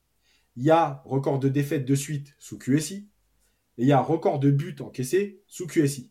Voilà. Et d'ailleurs, pas que sous QSI, puisque j'ai rappelé la semaine dernière la stat, Paris a encaissé environ. Euh, euh, ah non, a encaissé le plus de buts depuis la saison 1983-84. Voilà. Bon, le bilan, il est catastrophique. Voilà. Il y a eu, allez, on va être gentil, un mois et demi d'espoir. Euh, puis très vite, ça a été fini. Euh, cette équipe a fait aussi les deux pires matchs de huitième de finale de Ligue des Champions, parce que je rappelle que le match aller, le PSG a joué comme un vulgaire club de Ligue 1 euh, qui se déplace au parc et qui met le bus. D'ailleurs, tellement cette équipe ne faisait plus peur, cette saison, aucune équipe n'est venue mettre le bus. Les équipes, elles venaient carrément en annonçant qu'elles venaient au parc pour se relancer, tellement l'équipe ne faisait plus peur. Donc bon, voilà, je pense que voilà, ça a été trop. Oui, il aurait dû sauter avant. Euh, oui, euh, on va terminer parce que lui aussi, tu vois, comme l'interview de Messi, son dernier match, il est en apothéose du foutage de gueule de la saison. Euh, sa com, elle est éclatée.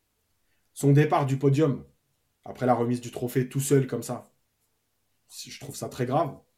Mais en plus, il y a cette histoire, puisque tu parlais tout à l'heure de l'interview de, Papus Camara à, France Bleu. Euh, bah, en fait, il y a cette interview où Papus Camara dit que non seulement il il n'a eu aucun contact toute la saison avec Galtier. Donc ça, c'est très grave, puisque tu as quand même un groupe de joueurs qui sont en U19, qui sont à la limite des pros, et donc tu ne les calcules pas.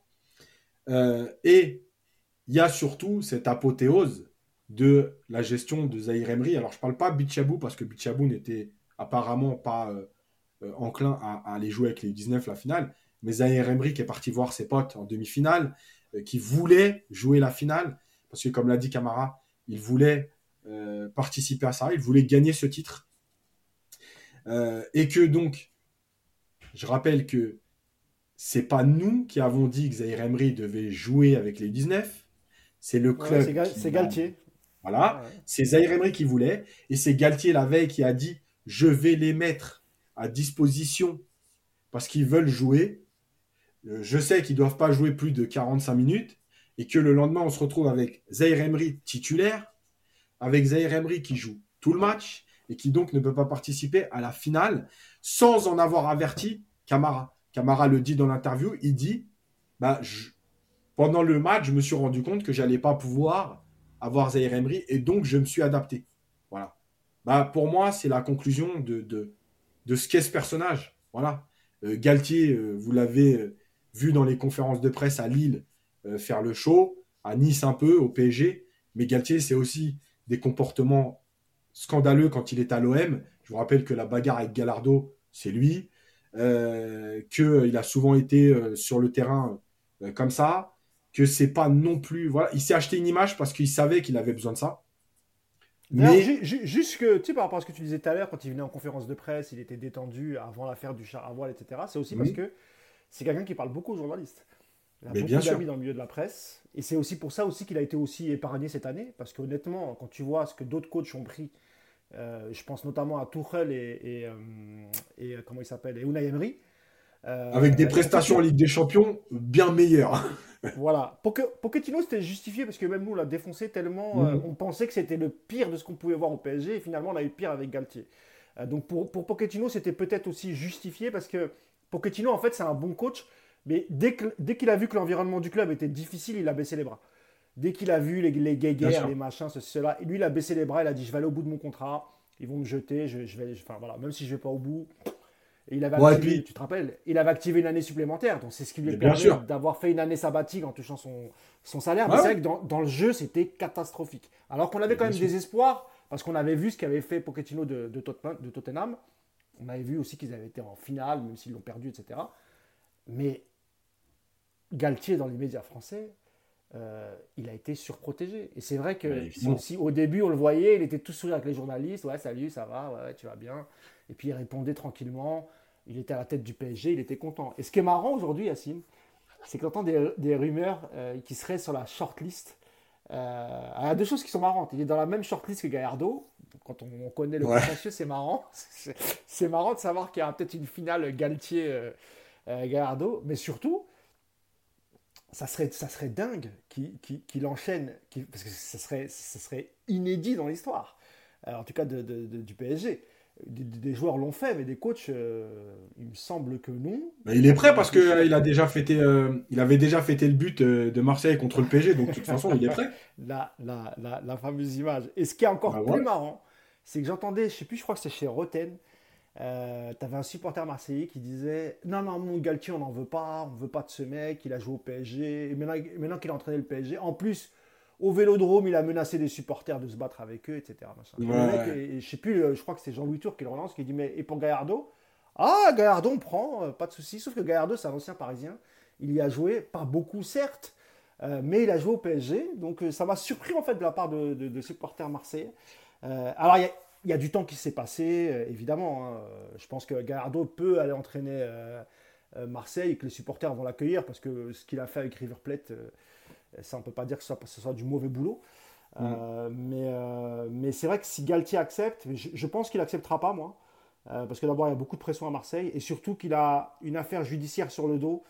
il y a eu des gardes à vue, enfin, il y, a, eu des, pardon, pas des gardes à vue, mais des, joueurs qui ont été interrogés, des, des, des salariés du club, etc.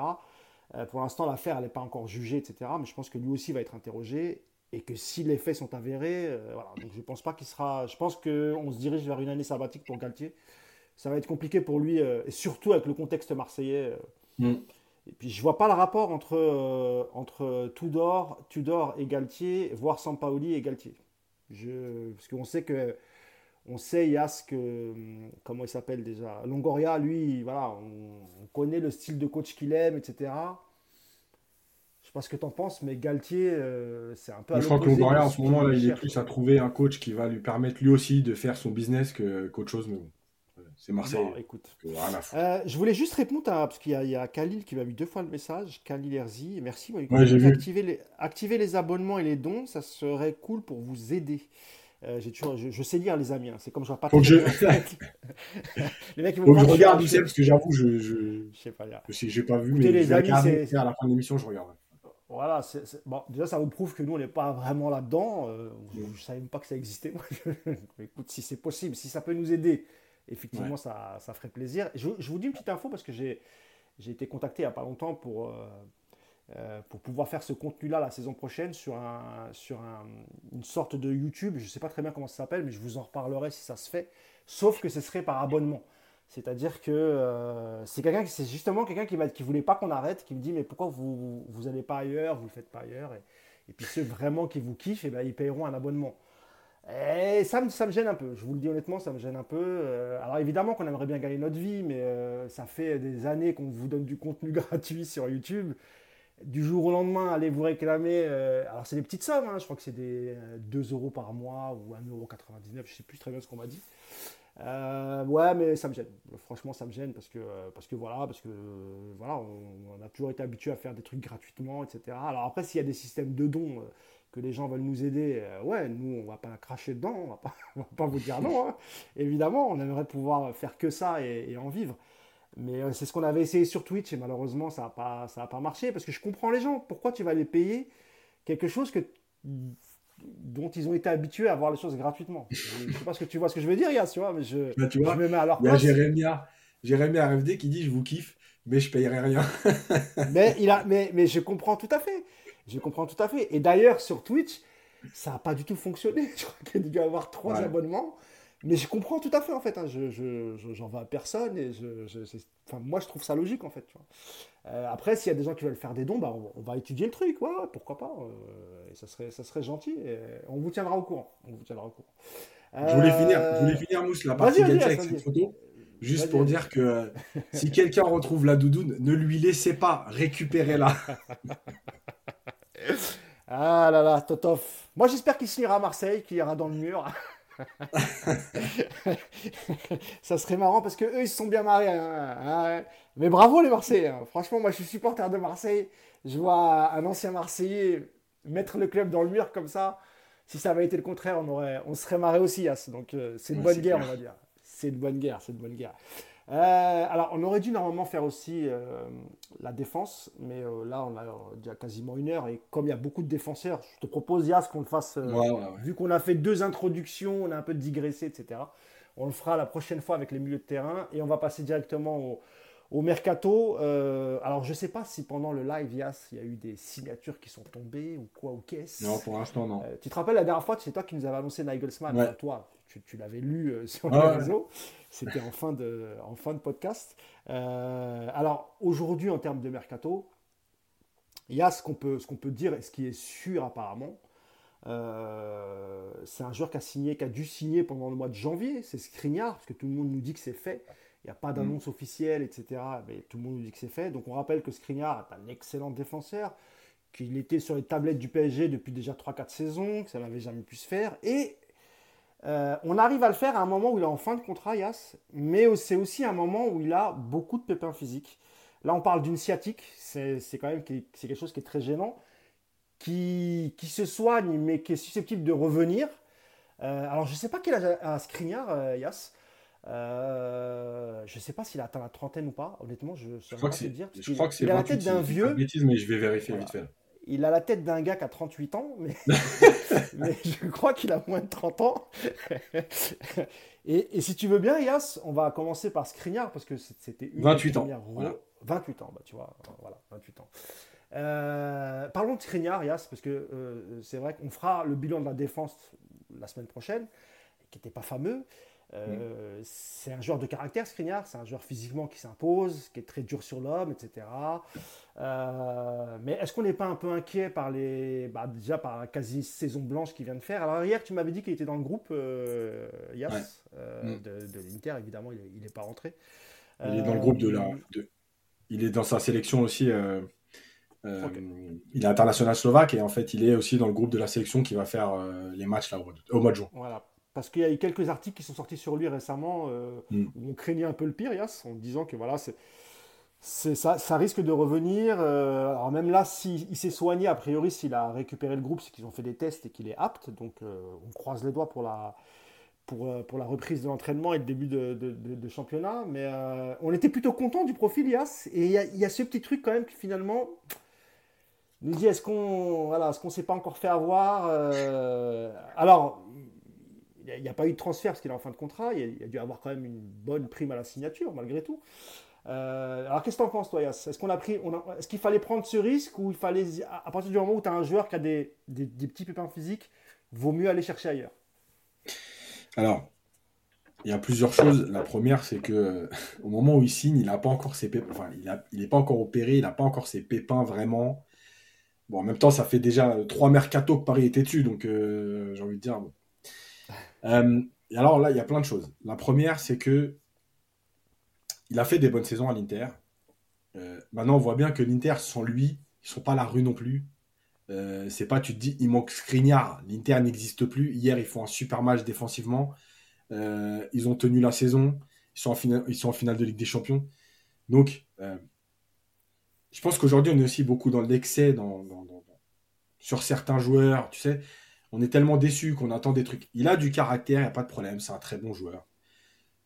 Attention à pas le survendre. Euh, L'Inter, c'est pas non plus une équipe qui a une possession, euh, euh, depuis que ce soit avec Conte et tout, ça n'a pas été une équipe qui a une grosse possession de balle. C'est une équipe qui se projette beaucoup, c'est une équipe qui joue plutôt bas, qui a un bloc très, très compact. Donc, c'est pas le même type de défenseur que que ce que tu vas faire au PSG. Ça, c'est une première chose. Et, là, je suis pas en train de dire que c'est une erreur hein, de l'avoir pris. Hein. Je suis en train de dire qu'attention, c'est pas l'Inter, c'est pas le PSG. C'est la première chose. La deuxième chose, c'est que sur la blessure. Alors, je l'ai tweeté, j'ai eu plein de débats pour me dire Ah, mais il est dans le groupe, euh, arrête de croire les infos de l'équipe. Donc, j'ai retweeté pour bien expliquer que je me fous de l'info de l'équipe. D'accord? Moi, ce qui m'intéresse, c'est la blessure. Je suis pas médecin, mais encore une fois, je connais des gens dans ce monde-là soit médecin, que ce soit kiné, etc. Je parle des kinés, du sport, euh, tout ça. Euh, c'est une blessure qui est compliquée. C'est une blessure qui euh, peut très bien se soigner. Et peut-être que Skriniar va repartir sur trois prochaines saisons sans problème. Mais c'est une blessure qui peut réapparaître d'un coup et devenir problématique. Voilà. La sciatique, c'est compliqué. Donc, Aujourd'hui, il reprend. Euh, hier, il était dans le groupe. Moi, je vais vous donner mon sentiment. Hein. Il était dans le groupe parce que je vous rappelle qu'aujourd'hui, on peut mettre 22 joueurs sur une feuille de match. Je peux vous certifier que si euh, Simone Inzaghi avait eu une feuille de match comme à l'époque de 16 ou 18, je vous promets qu'il n'aurait pas été dans le groupe. 22, voilà, 22, tu te dis, tu peux le mettre. Ça récompense quand même son passage à l'Inter. Euh, c'est un bon gars. Euh, il a été blessé, il a fait des efforts. Voilà. Je pense que euh, c'est pour le récompenser de tout ça, d'être une dernière fois, mais je peux vous dire que s'il est, si, si, si à un moment donné il y a des choix à faire, il n'aurait pas fait partie des choix qui seraient rentrés, euh, ou vraiment dernier recours. oui, il a repris l'entraînement collectif depuis 15 jours. Là aussi, j'ai parlé de Ramos. C'est pas le même âge, c'est pas les mêmes problèmes. Mais rappelez-vous Ramos.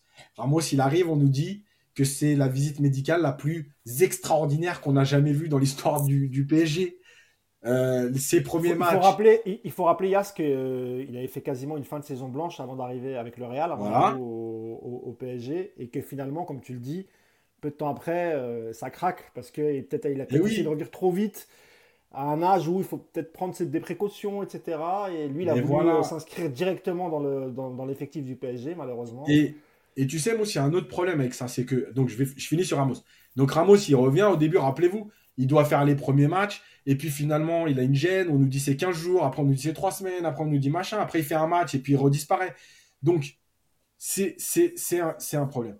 Je voulais aussi dire un truc, c'est que Skriniar, au-delà de sa blessure et de son opération, euh, on ne sait pas en fait aussi comment il a travaillé. Et tu sais, le fait de beaucoup travailler et forcer pour revenir, ça peut être aussi un problème. Rappelez-vous, les, je vais reparler de Ramos, mais les, les, blessures de Ramos au PSG, rappelez-vous quand Ramos il poste ses premières photos où on le voit à l'entraînement, il envoie, il est fit, il est truc. Tu vois, tu te dis, ah ouais, le mec, c'est bon, ok, il a fait qu'une saison blanche, mais là, il est prêt. Même avant, mais, même, euh, même avant de signer, euh, pendant l'été, tu le voyais sur Insta, euh, il était tout le temps en train de faire du sport, il courait, il filmait un peu son. Exactement. Donc, du coup, moi, je dis pas que c'est c'est mauvais ou c'est pas mauvais. Je dis que il n'y a pas de certitude. Voilà, les infos de l'équipe, évidemment, que je m'en fous un peu, surtout les infos de ce journaliste-là. Mais euh, après, juste, juste, ce que tu viens de dire là, enfin, sur, sur le mec sur Twitter qui te dit oui, les infos de l'équipe.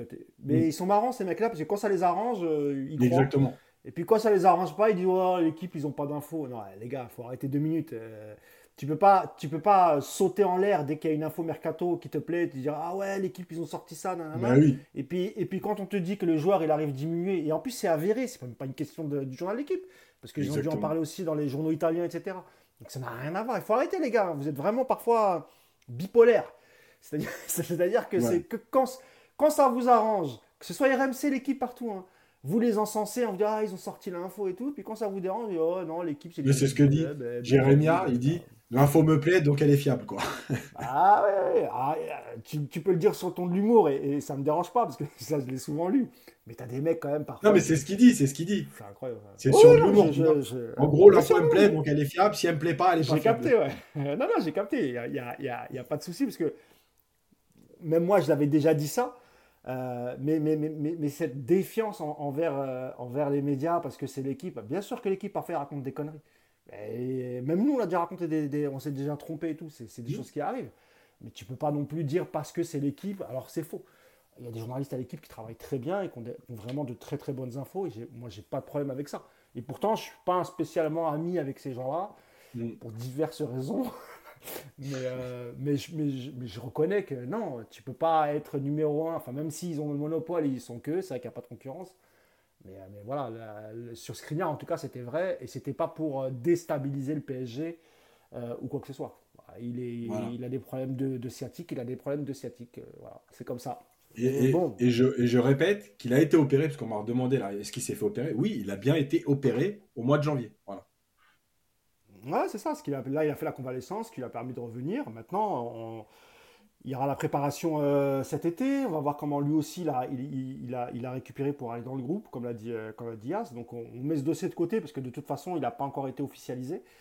Euh, même si c'est fait, mais enfin, le, PSG n'a toujours pas officialisé. Le mercato a ouvert hier, hein, il me semble, Yas. Donc je pense que les premières recrues vont être officialisées parce qu'il y a beaucoup qui ont passé des, euh, des, visites médicales, dont euh, le milieu de terrain uruguayen, euh, Yas. Alors moi, je t'avoue, euh, frérot. Alors avant ça, je voulais quand même dire aux gens de liker quand même, parce que là, je... c'est pas normal. On à 220. 220 Et on est 600, plus de 600 ah, C'est pas normal, les gars. Alors c'est soit, soit c'est ça, soit je coupe et je vous mets des, des highlights de Matteo Gandouzi. Voilà, pour vous faire vomir après le déjeuner. C'est comme vous voulez. Donc moi, si je vois pas 600 likes, je vous fous la tronche de Gendouzi en fond comme ça. Vous ne nous verrez plus et vous ne nous entendrez plus. Donc euh, c'est vous qui voyez. Non, il faut liker les amis, il faut liker, c'est important. Euh, oui, je disais, euh, Yas, il y a l'Uruguayen Ugarte qui a passé sa visite médicale, d'après tous les médias. donc ça devait être annoncé incessamment sous peu. milieu de terrain défensif, Yas, Uruguayen. Euh, on va retrouver un Uruguayen après, après Cavani au PSG. Donc on va voir si en termes de grinta, c'est pareil. Même si on sait que c'est ce qui caractérise aussi les, joueurs uruguayens, Yas. Des joueurs mm. qui donnent tout. Euh, alors moi personnellement, je ne vais pas m'inventer une vie, je ne l'ai jamais vu jouer, j'ai même pas été voir des highlights, c'est vous dire. Euh, parce que je sais que c'est pas là-dessus qu'on peut se faire une idée. mais voilà, si tu peux au moins nous parler un peu du, profil, c'est un jeune joueur, Yas, tu peux un peu nous mm. parler du profil, et selon toi, après, c'est subjectif parce qu'on n'a pas le nom du coach encore. Mais selon toi, comment faudrait l'utiliser Comment Nagelsmann pourrait l'utiliser si c'est lui Ou Enrique, ou Mota, ou voilà. Mais c'est ça, qui est, c'est ça qui est bien avec le PSG, c'est qu'on commence jamais les choses à l'endroit, on recrute des joueurs sans avoir le coach. Enfin bref. Euh, écoute, il y a, y a, plein de choses. La première, c'est que, c'est que mon avis, mais ça reste une clause, 60 millions, c'est beaucoup pour un transfert de ce joueur-là. C'était combien, euh, Vitinha euh, J'ai vu certains matchs. C'est 60 la clause. Non, non, pour Vitinha, la saison dernière, c'était combien la clause? Ah, 40, 40, 40, On est déjà à 100 millions euh, sur deux milieux, quoi. C'est bien. Voilà. on n'a pas d'argent. et donc, la clause, elle est, elle est élevée. Après, c'est la clause, c'est comme ça. C'est un joueur de Mendes. Bon. Deuxième, Deuxième euh, chose un peu étrange. Après, sur le joueur, bon, je rappelle, moi j'ai vu certains matchs, alors je vais pas dire que j'ai vu 43 matchs, hein, je vais pas mentir. J'ai vu certains matchs parce que c'est le championnat portugais, j'aime bien.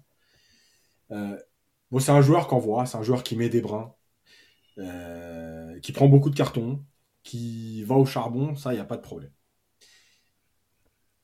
C'est un joueur qui plutôt propre techniquement. Après, c'est pas c'est pas un phénomène, hein. c'est pas un joueur qui va prendre le ballon, casser des lignes, etc. Voilà, c'est un joueur qui est très euh, simple dans son jeu, euh, qui essaie de faire ce qu'il sait faire, et c'est bien, mais, mais c'est pas, pas un joueur extraordinaire. Euh, d'ailleurs, je sais que moi j'ai sûrement vu plus de matchs que beaucoup de gens ici, mais pour ceux qui regardent notamment la Ligue des Champions, les clubs français, contre Marseille, match aller-retour, pas persuadé qu'il y ait une personne ici qui, qui m'ait dit euh, ah ouais, ah ouais, t'as vu le petit euh, Hugard contre Marseille euh, Pas mal, hein. tu vois.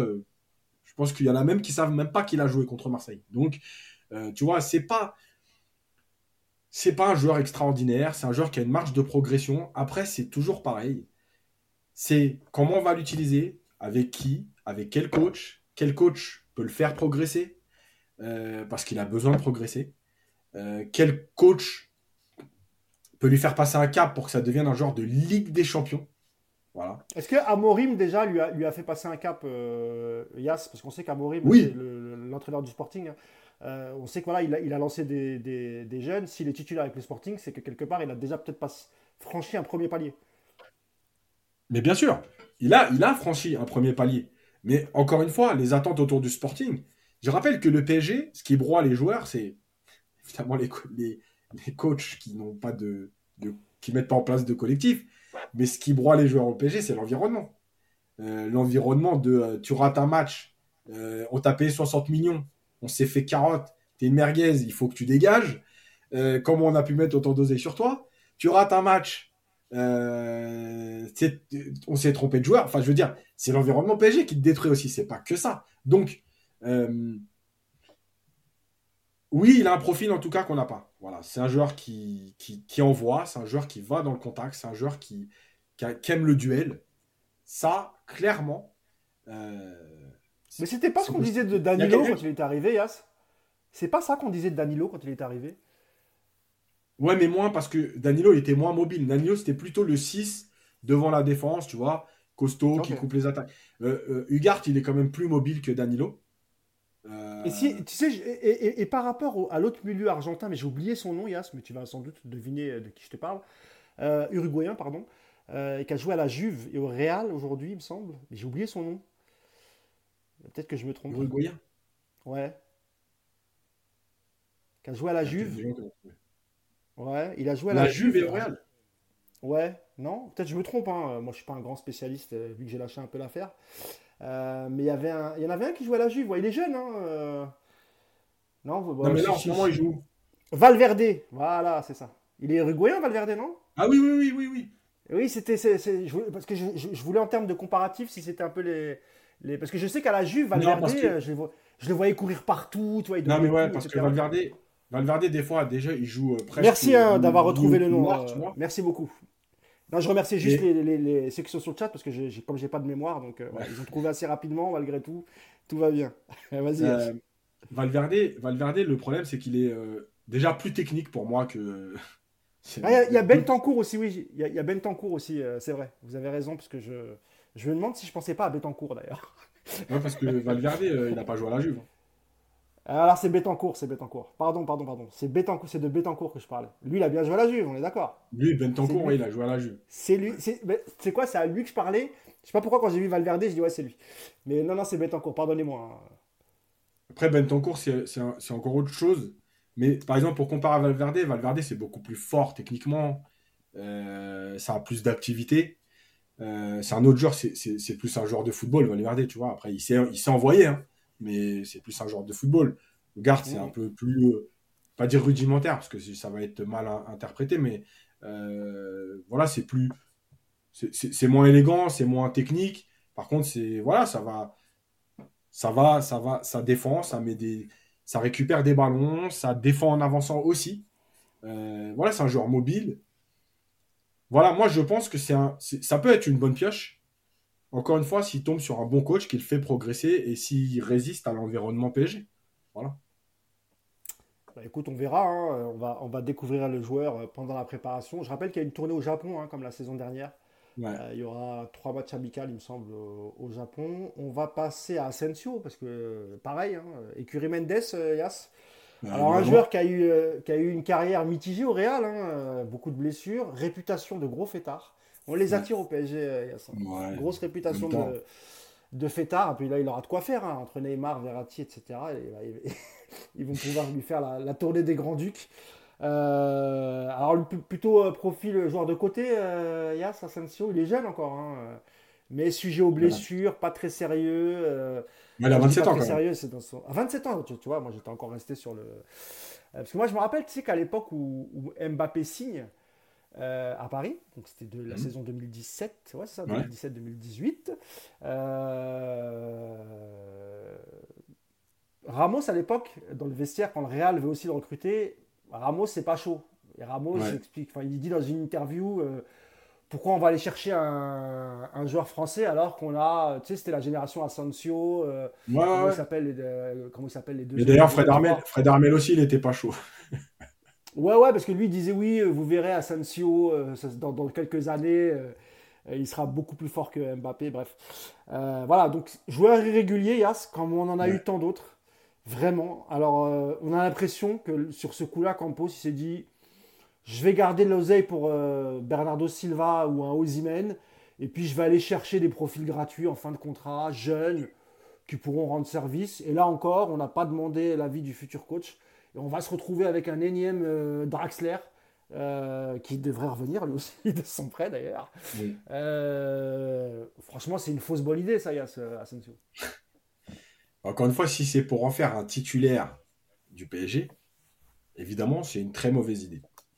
Euh, si c'est pour faire un joueur de rotation, euh, bon, euh, je ne vais pas parler du salaire parce qu'on a tout vu, donc j'en sais rien. mais si c'est pour faire un joueur de rotation, bon, pourquoi pas? Encore une fois, je l'ai dit la dernière fois, on a loué les entrées en jeu du Bayern face au PSG. Nous, on n'avait pas de banc. Évidemment qu'Asensio, c'est quand même un bon joueur. Maintenant, Asensio, c'est pas le joueur qui te manque parce que c'est pas un joueur de caractère. C'est pas lui qui va rentrer dans un match et t'apporter quelque chose de différent et te réveiller si tu es en difficulté.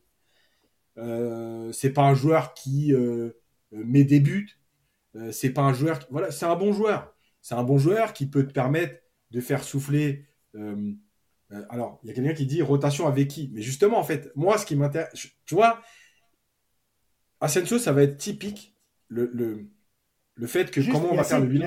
Yacine, je te coupe deux secondes pour répondre à tous les gens euh, sur Valverde et Betancourt. Je me suis trompé, les amis, je vous l'ai dit. Alors peut-être que vous arrivez trop tard parce que je vois, je vois beaucoup de commentaires. Non, moi je, je pensais, en fait, j'ai fait un amalgame entre Betancourt et Valverde qui joue bien à Madrid.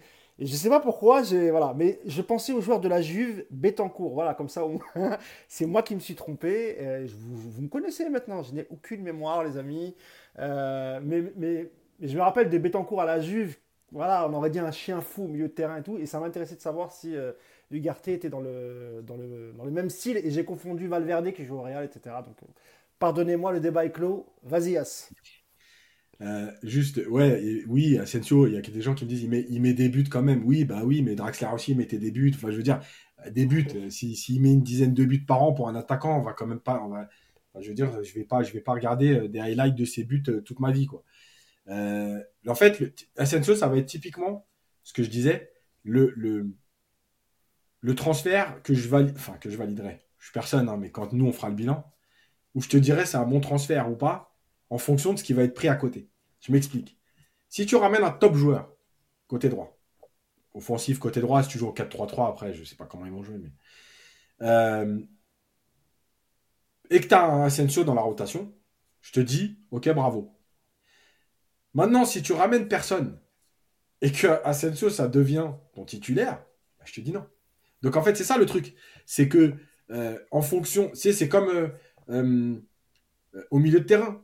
Tu vois, quand tu me dis je prends Ugarte, je te dis ok, pas de problème. Maintenant, on va voir qui tu vas prendre aussi. Tu vois, par exemple, si demain, si tu prends Ugarte et que tu arrives à faire un Brozovic ou un Milinkovic Savic, je te dis, ouais, ok, voilà. Tu vois, là, Ugarte, il va être bien encadré avec des vrais joueurs, des bons joueurs, des leaders, des mecs de caractère, etc. Maintenant, si tu me dis, je fais Ugarte et c'est tout, je te dis, écoute, on verra ce que ça donnera. Mais pour moi, ça ne valide pas un transfert de Ligue des Champions. Voilà. Donc je pense que c'est un peu tout ça. Encore une fois, tu n'as pas le coach. Tu ne sais pas comment tu vas jouer. Voilà. Tu recrutes des joueurs, mais tu ne sais même pas dans quel système tu vas jouer. Euh, tu as des profils différents malgré tout. Les noms qui circulent pour être coach, c'est quand même. Euh, Nagelsmann, il ne fait pas du, euh, du Luis Enrique. Luis Enrique ne fait pas du Thiago Motta. même si je pense que Thiago Motta, maintenant, je pense vraiment qu'il est en bas de la liste. Euh, parce que ça a l'air de vraiment discuter beaucoup avec Nagelsmann, mais euh, tout peut se passer. Hein. Nagelsmann, c'est un personnage qui est atypique, un hein. gros ego lui aussi. il est spécial, hein, euh, Julian Nagelsmann. Et allez, allez, lire quelques articles sur lui, vous allez voir que ouais, c'est quelqu'un qui, ouais, qui est un peu spécial. Donc, donc ouais, sur Ascension, on est d'accord, Yas, que dans la rotation, pourquoi pas, et heureusement qu'on n'a pas payé de, de transfert, parce qu'il me semble que, je ne vais pas comparer Cressé à Asensio, parce qu'Asensio c'est quand même mieux. Mais Récit, on avait payé, je crois que c'était dans, les 20 millions. Bien sûr, c'était 26 millions, je crois. Voilà, c'est ça. Alors, encore une fois, hein, je ne compare pas les deux joueurs. Hein. Je pense quand même qu'Asensio, c'est un peu mieux Cressé, quand même, tu vois. Mais bon, là, il n'y a pas eu d'indemnité de transfert. C'est comme tu dis, un, joueur qui pourra peut-être rentrer dans la rotation, qui te permettra d'avoir une profondeur de banc. Euh, parce qu'il y a d'autres joueurs, il y a d'autres noms qui circulent encore, hein, qui arrivent. Je ne sais pas si tu as tout dit sur Asensio, sur le profil. Euh. Ouais, j'ai dit, moi, c'est un bon joueur. Voilà, techniquement, voilà, c'est un mec qui va te mettre quelques buts. C'est un mec qui est capable quand même de faire des différences. C'est un mec qui. Voilà, maintenant, c'est pour moi, c'est pas un joueur sur qui tu t'appuies dans un. La preuve, bah, tu sais quoi? Tu vois, cette année, au, à Real, tu as euh, Rodrigo qui a, explosé. Mais l'année dernière, quand le Real gagne, euh, gagne la Ligue des Champions, euh, à un moment donné, quand Carlo Ancelotti compose son 11 et qui se dit j'ai Vinicius à gauche, j'ai Benzema à droite, j'ai Asensio, bah, il préfère mettre Valverde plus haut, donc à droite, qui n'est pas vraiment son poste parce que c'est plus un milieu de terrain, que de mettre Asensio. Voilà, moi je pense que ça, ça résume ce qu'est Asensio. Voilà, un bon joueur qui peut t'apporter des choses, mais, mais euh, dans, tu te rends compte quand même que Ancelotti a préféré mettre un joueur au profil un peu plus défensif à droite que mettre Asensio. Bon, ça a marché, ils ont gagné avec des champions. Mais voilà, pour moi, c'est ça, Asensio. Voilà, c'est un bon joueur de banc qui va t'apporter. Euh, les matchs en championnat où tu as besoin de faire tourner, évidemment, il, il va être au-dessus. Euh, il peut rentrer 20 minutes, voilà. Mais façon, à l'époque où, à l'époque il y a la BBC, euh, où il y a Bale, Benzema et, Ronaldo, il a, il a même pas son mot à dire. Euh, même quand eux quittent le championnat, même sous Zidane, Zidane l'appelait, mais c'était pas un titulaire indiscutable. Eh il, y a, il, y a, il, y a, forcément des raisons. Maintenant, écoute, on va lui quand même laisser sa chance. Hein. encore une fois, en doublure, sait-on jamais. Il faudra voir le coach peut-être qu'il y aura un coach qui va réussir à canaliser, à le rendre plus sérieux, etc. Et, peut-être que lui aussi va vouloir se battre pour se faire une place, et, tant mieux. Euh, parce en général, chez nous, il ne se battent pas. ouais, c'est ça. Le... Bah, après, ça, dépend du coach. Ça va dépendre du coach. Moi, je pense que je pense qu'avec un Luis Enrique ou avec un Nagelsmann, je pense que il va falloir quand même que tu montres certaines choses pour euh, pour pouvoir être euh, dans le, dans le 11 du départ. Donc, je, je, sais pas, j'ai un petit. En tout cas, si c'est l'un des deux, j'ai un petit espoir quand même. Je me dis, c'est des coachs qui ont du caractère. Bon, on avait dit la même chose de Pochettino. malheureusement, ça ne s'est pas fait. Bah, écoute, on va espérer. Euh, un autre nom en attaque, euh, c'est Marcus Thuram, euh, Yas, qui est en fin de contrat avec Mönchengladbach, c'est ça? Ouais. C'est ça, c'est ça. donc il est en fin de contrat. Il y a deux clubs qui sont vraiment à fond sur lui. Tu as le Milan AC Hmm. Euh, qui lui propose vraiment. Euh, alors, c'est pas des gros contrats en Serie A. Hein. On sait que les Milan AC, depuis qu'ils ont fait beaucoup d'économies, ils ont fait des coupes budgétaires, etc., pour euh, remettre le club à l'équilibre, ils peuvent pas non plus concurrencer des clubs comme Paris, etc. Mais bon, ça reste des salaires corrects. Mais il y a surtout une place de titulaire qui est en jeu. D'après ce qu'on a lu à, droite à gauche. Et il y a le PSG où Mbappé pousserait pour que Marcus Thuram le, rejoigne. Euh, pareil, un hein, joueur en fin de contrat, euh, Yas, donc pas d'indemnité de, transfert. Je pense pas qu'il il aura un rôle de, titulaire parce que le Campos n'abandonne pas la piste aux Imen à Naples. On, se rappelle que c'est lui qui a fait le transfert quand même. Et on connaît la qualité du joueur. Euh, j'imagine que pareil, hein, intéressant pour une rotation, euh, intéressant pour le club, peut-être pas pour la carrière du joueur, il faut avoir les minutes qu'il va faire jouer. Euh, mais oui, ce sera, on va dire que ce sera allé mieux que, mieux que le pauvre Ekitike hein, qui n'a pas réussi à faire son trou cette saison.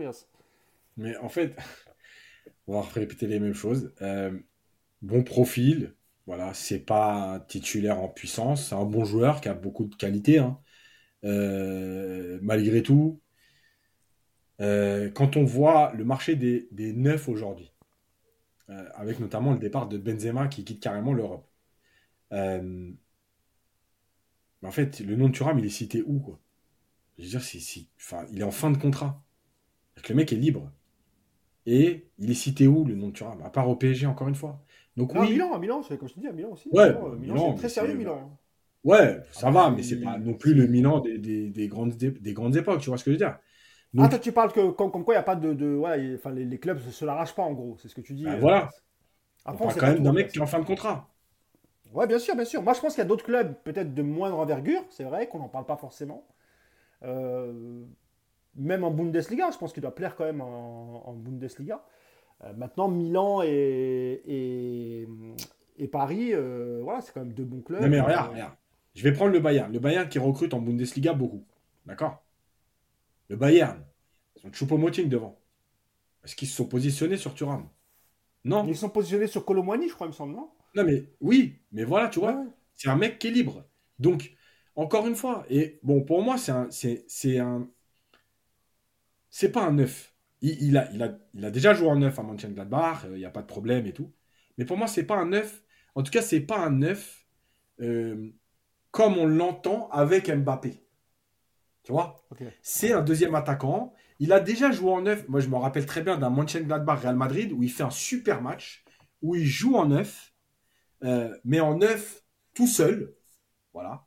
Où il doit jouer les contres. En gros, c'est euh, euh, on va subir contre le Real. Donc, on va tenir et on va jouer les contres. Toi, tu vas y aller et tu vas percuter, percuter. Et franchement, il avait très bien fait. Hein. Il avait pris le ballon, il avait fait reculer le Real, il avait percuté, il avait fait du mal au Real mais dans un rôle très spécifique, tu vois. Par contre, si tu peux enlever Asensio, vu qu'on vu qu'on parle de Thuram, si on peut enlever Asensio, parce que ceux qui vont arriver dans le live vont peut-être pas comprendre.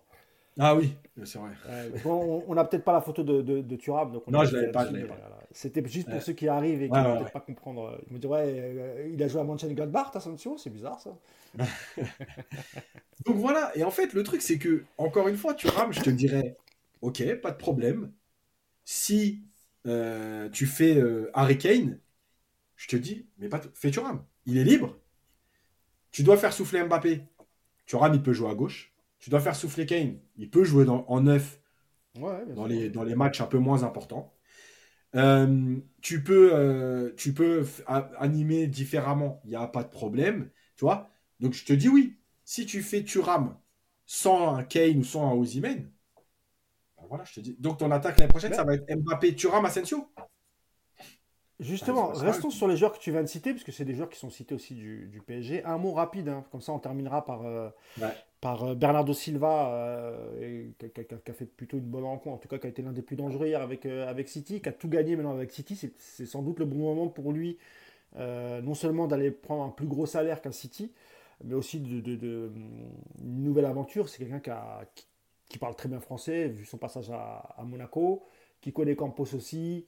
Euh, il y, a, y, Mendes derrière tout ça. Mais parlons un mot de, et, et Ozymen. Alors, Ariken, c'est le serpent de mer de, tous les mercatos estivales. Euh, Yas. À chaque fois, euh, on entend Kane par-ci, Kane par-là. Là, sauf qu'il y a une donnée qui est importante, tu viens d'en parler, c'est le, fait que Benzema ait quitté, le, Real. Il faut absolument un buteur pour la Maison Blanche. Euh, évidemment, il pense à Harry Kane, euh, mais, mais, il est cité aussi du côté du PSG. Euh, avec Ozymen. Voilà, c'est deux, deux, bons joueurs, un beaucoup plus jeune que l'autre. Par contre, en termes d'indemnité de, de, transfert, c'est quasiment les mêmes prix. Hein. Là, on dépasse les 100 millions d'euros. si toi, tu devais en choisir un, ça serait lequel, Yas? Et pour quelle raison? Moi, je prends Kane parce que je pense qu'il est plus complet. Euh, Kane, il sait tout faire. Il sait décrocher pour venir un peu organiser. Il sait euh, jouer en remise. Il est très bon dans la surface. Il a un bon jeu de tête. Il, euh, sait jouer en déviation. il s'est marqué des buts. Voilà. Je pense que Kane, c'est le plus complet. Et surtout, il travaille aussi défensivement. maintenant, Ozymen, il est jeune. Il a encore une marge de progression. il a peut-être plus de qualité euh, sur un football. Tu vois, par exemple, on, va, on va comparer, enfin, on va comparer, on va expliquer par rapport à des équipes. Tu vois, le, de Ozymen, moi, c'est typiquement le profil que je mets dans le Liverpool de club qui, qui marchait sur tout le monde. Ouais. Voilà. Euh, ce que tu veux dire. Et, et, donc, euh, c'est pour ça que tout dépend encore une fois du coach. Je pense que le coach, même si c'est deux très bons joueurs, le coach, c'est lui qui va te faire pencher. C'est-à-dire que est-ce que tu euh, pars sur ce profil ou ce profil-là? Voilà, c'est pas les mêmes profils. Bon, déjà, c'est pas les mêmes âges, mais c'est pas les mêmes profils. Après, est-ce qu'aujourd'hui. Ken, il a, il a quoi? Il arrive à quasiment à ses 30, ans. 29 ans, là? 30, ans, c'est ça. Parce que mettre 100 millions sur un joueur qui a 30 ans, à l'époque, on avait mis sur Ibrahimovic qui avait 30 ans aussi ou 31 ans on avait mis 18 millions d'euros. Il lui restait un mm. an de contrat, je crois, à, mm. Milan. Et puis à l'époque, Berlusconi voulait lâcher le club et il y avait d'argent. ils avaient besoin d'oseille. Ils avaient besoin d'argent. Voilà. Ce qui n'est pas forcément le cas du président Lévy à Tottenham. Euh, mais on sait que quoi qu'il arrive, les négociations, les négociations vont être tendues. Et il y a aussi le choix du joueur, Yassin. Est-ce que Kane, bah est-ce que le Madrid, ça a pu le faire rêver? J'imagine que oui, euh, que le PSG. Euh, voilà, le club, c'est Madrid, c'est un club qui est régulièrement en finale de la Ligue des Champions. Je pense que c'est aussi un objectif pour Harry Kane. Et puis, tu as la jeunesse d'Ozimène, c'est vrai qu'il a fait une bonne saison au Napoli, mais qui avait eu des, débuts difficiles au Napoli euh, il y a ça. La première saison, c'était pas non plus. Euh, il me semble que c'était pas ouf. Ouais, il avait été, il avait été bon. Après, oui, il s'est réellement révélé ensuite. Mais... En termes de stats, je veux dire que c'est voilà, la deuxième ou la deuxième saison avec laquelle il, il, explose. Quoi. Voilà, après, tu vois, il y a, plein de profils. Il y en a qui te parlent de Joao Félix, il y en a qui te parlent de Vlaovic. Tu vois, par exemple, moi, je, dis. Ah, Vlaovic, moi, personnellement, euh, on, m'en avait parlé il n'y a pas longtemps. Quelqu'un qui, a, beaucoup d'infos en Italie qui m'a dit. Euh, qui m'a dit que le PSG pourrait s'intéresser à, enfin, s'intéresserait à, Vlaovic. Pour l'instant, il n'y a pas de chance. Oui, parce que, parce que la Juve va avoir besoin d'argent. Euh, parce que je pense que le prix aujourd'hui, avec les blessures, les saisons un peu moyennes qu'il a faites, et je pense que c'est en dessous. Je pense que c'est un joueur qui peut se révéler en France en se relançant au PSG, ça c'est clair. Euh, tu vois, d'ailleurs, on parlait aussi des profils, parce que la Juve, qui est en galère, qui d'ailleurs nous renvoie par Edes gentiment, parce qu'on n'a plus besoin, euh, et Di Maria qui prolonge pas. Euh, tu vois, par exemple, un, mec comme Chiesa, alors je sais que sa saison a été compliquée avec les blessures. Chiesa, c'est typiquement le joueur que, si tu as besoin d'un joueur à droite, avec un vrai profil moderne, avec un mec qui a la grinta, avec un mec qui peut aussi euh, vouloir jouer la Ligue des Champions. Chiesa, tu vois, c'est un joueur que tu prends. Si tu as Chiesa et tu as Asensio en doublure, voilà, moi ça me va. Tu vois Il y a les jeunes Donc, aussi qui, avait kiffé son passage au PSG, euh, qui parle À chaque fois qu'il retourne à la Juve, euh, c'est une catastrophe. Mais, ouais, ouais, qui, était, pas si dégueulasse au PSG. Moi, je trouvais que voilà, il avait un côté un peu, il combattait le petit, le petit Moïse Ekin. Voilà. Donc tu vois, il y a plein de profils il y a plein de profils devant, au milieu. Il y a quelqu'un qui redit Milinkovic Savic, j'en ai parlé tout à l'heure.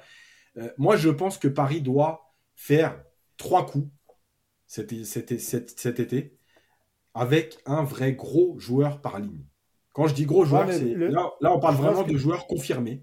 Tu vois je vois ce que tu veux dire, Yas.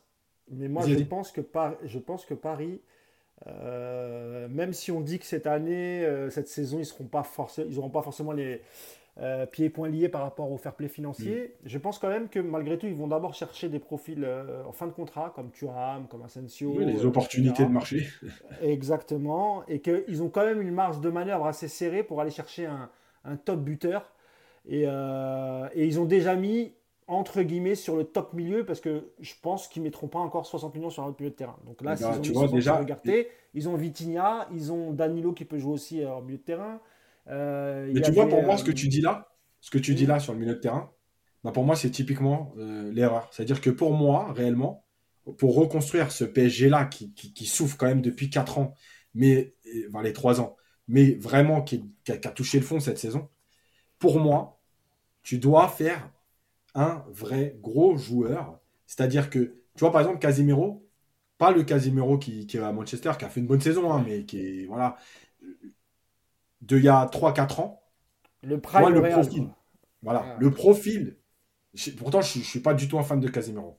Mais le profil, c'est-à-dire leader qui met des coups, qui joue au football, qui a une grosse expérience. Donc moi, je pense que Paris doit faire un gros coup par ligne, un vrai défenseur central, un patron, voilà, un peu à l'image, encore une fois, euh, de Van Dyke, ce qu'a fait Liverpool avec Van Dyke à l'époque.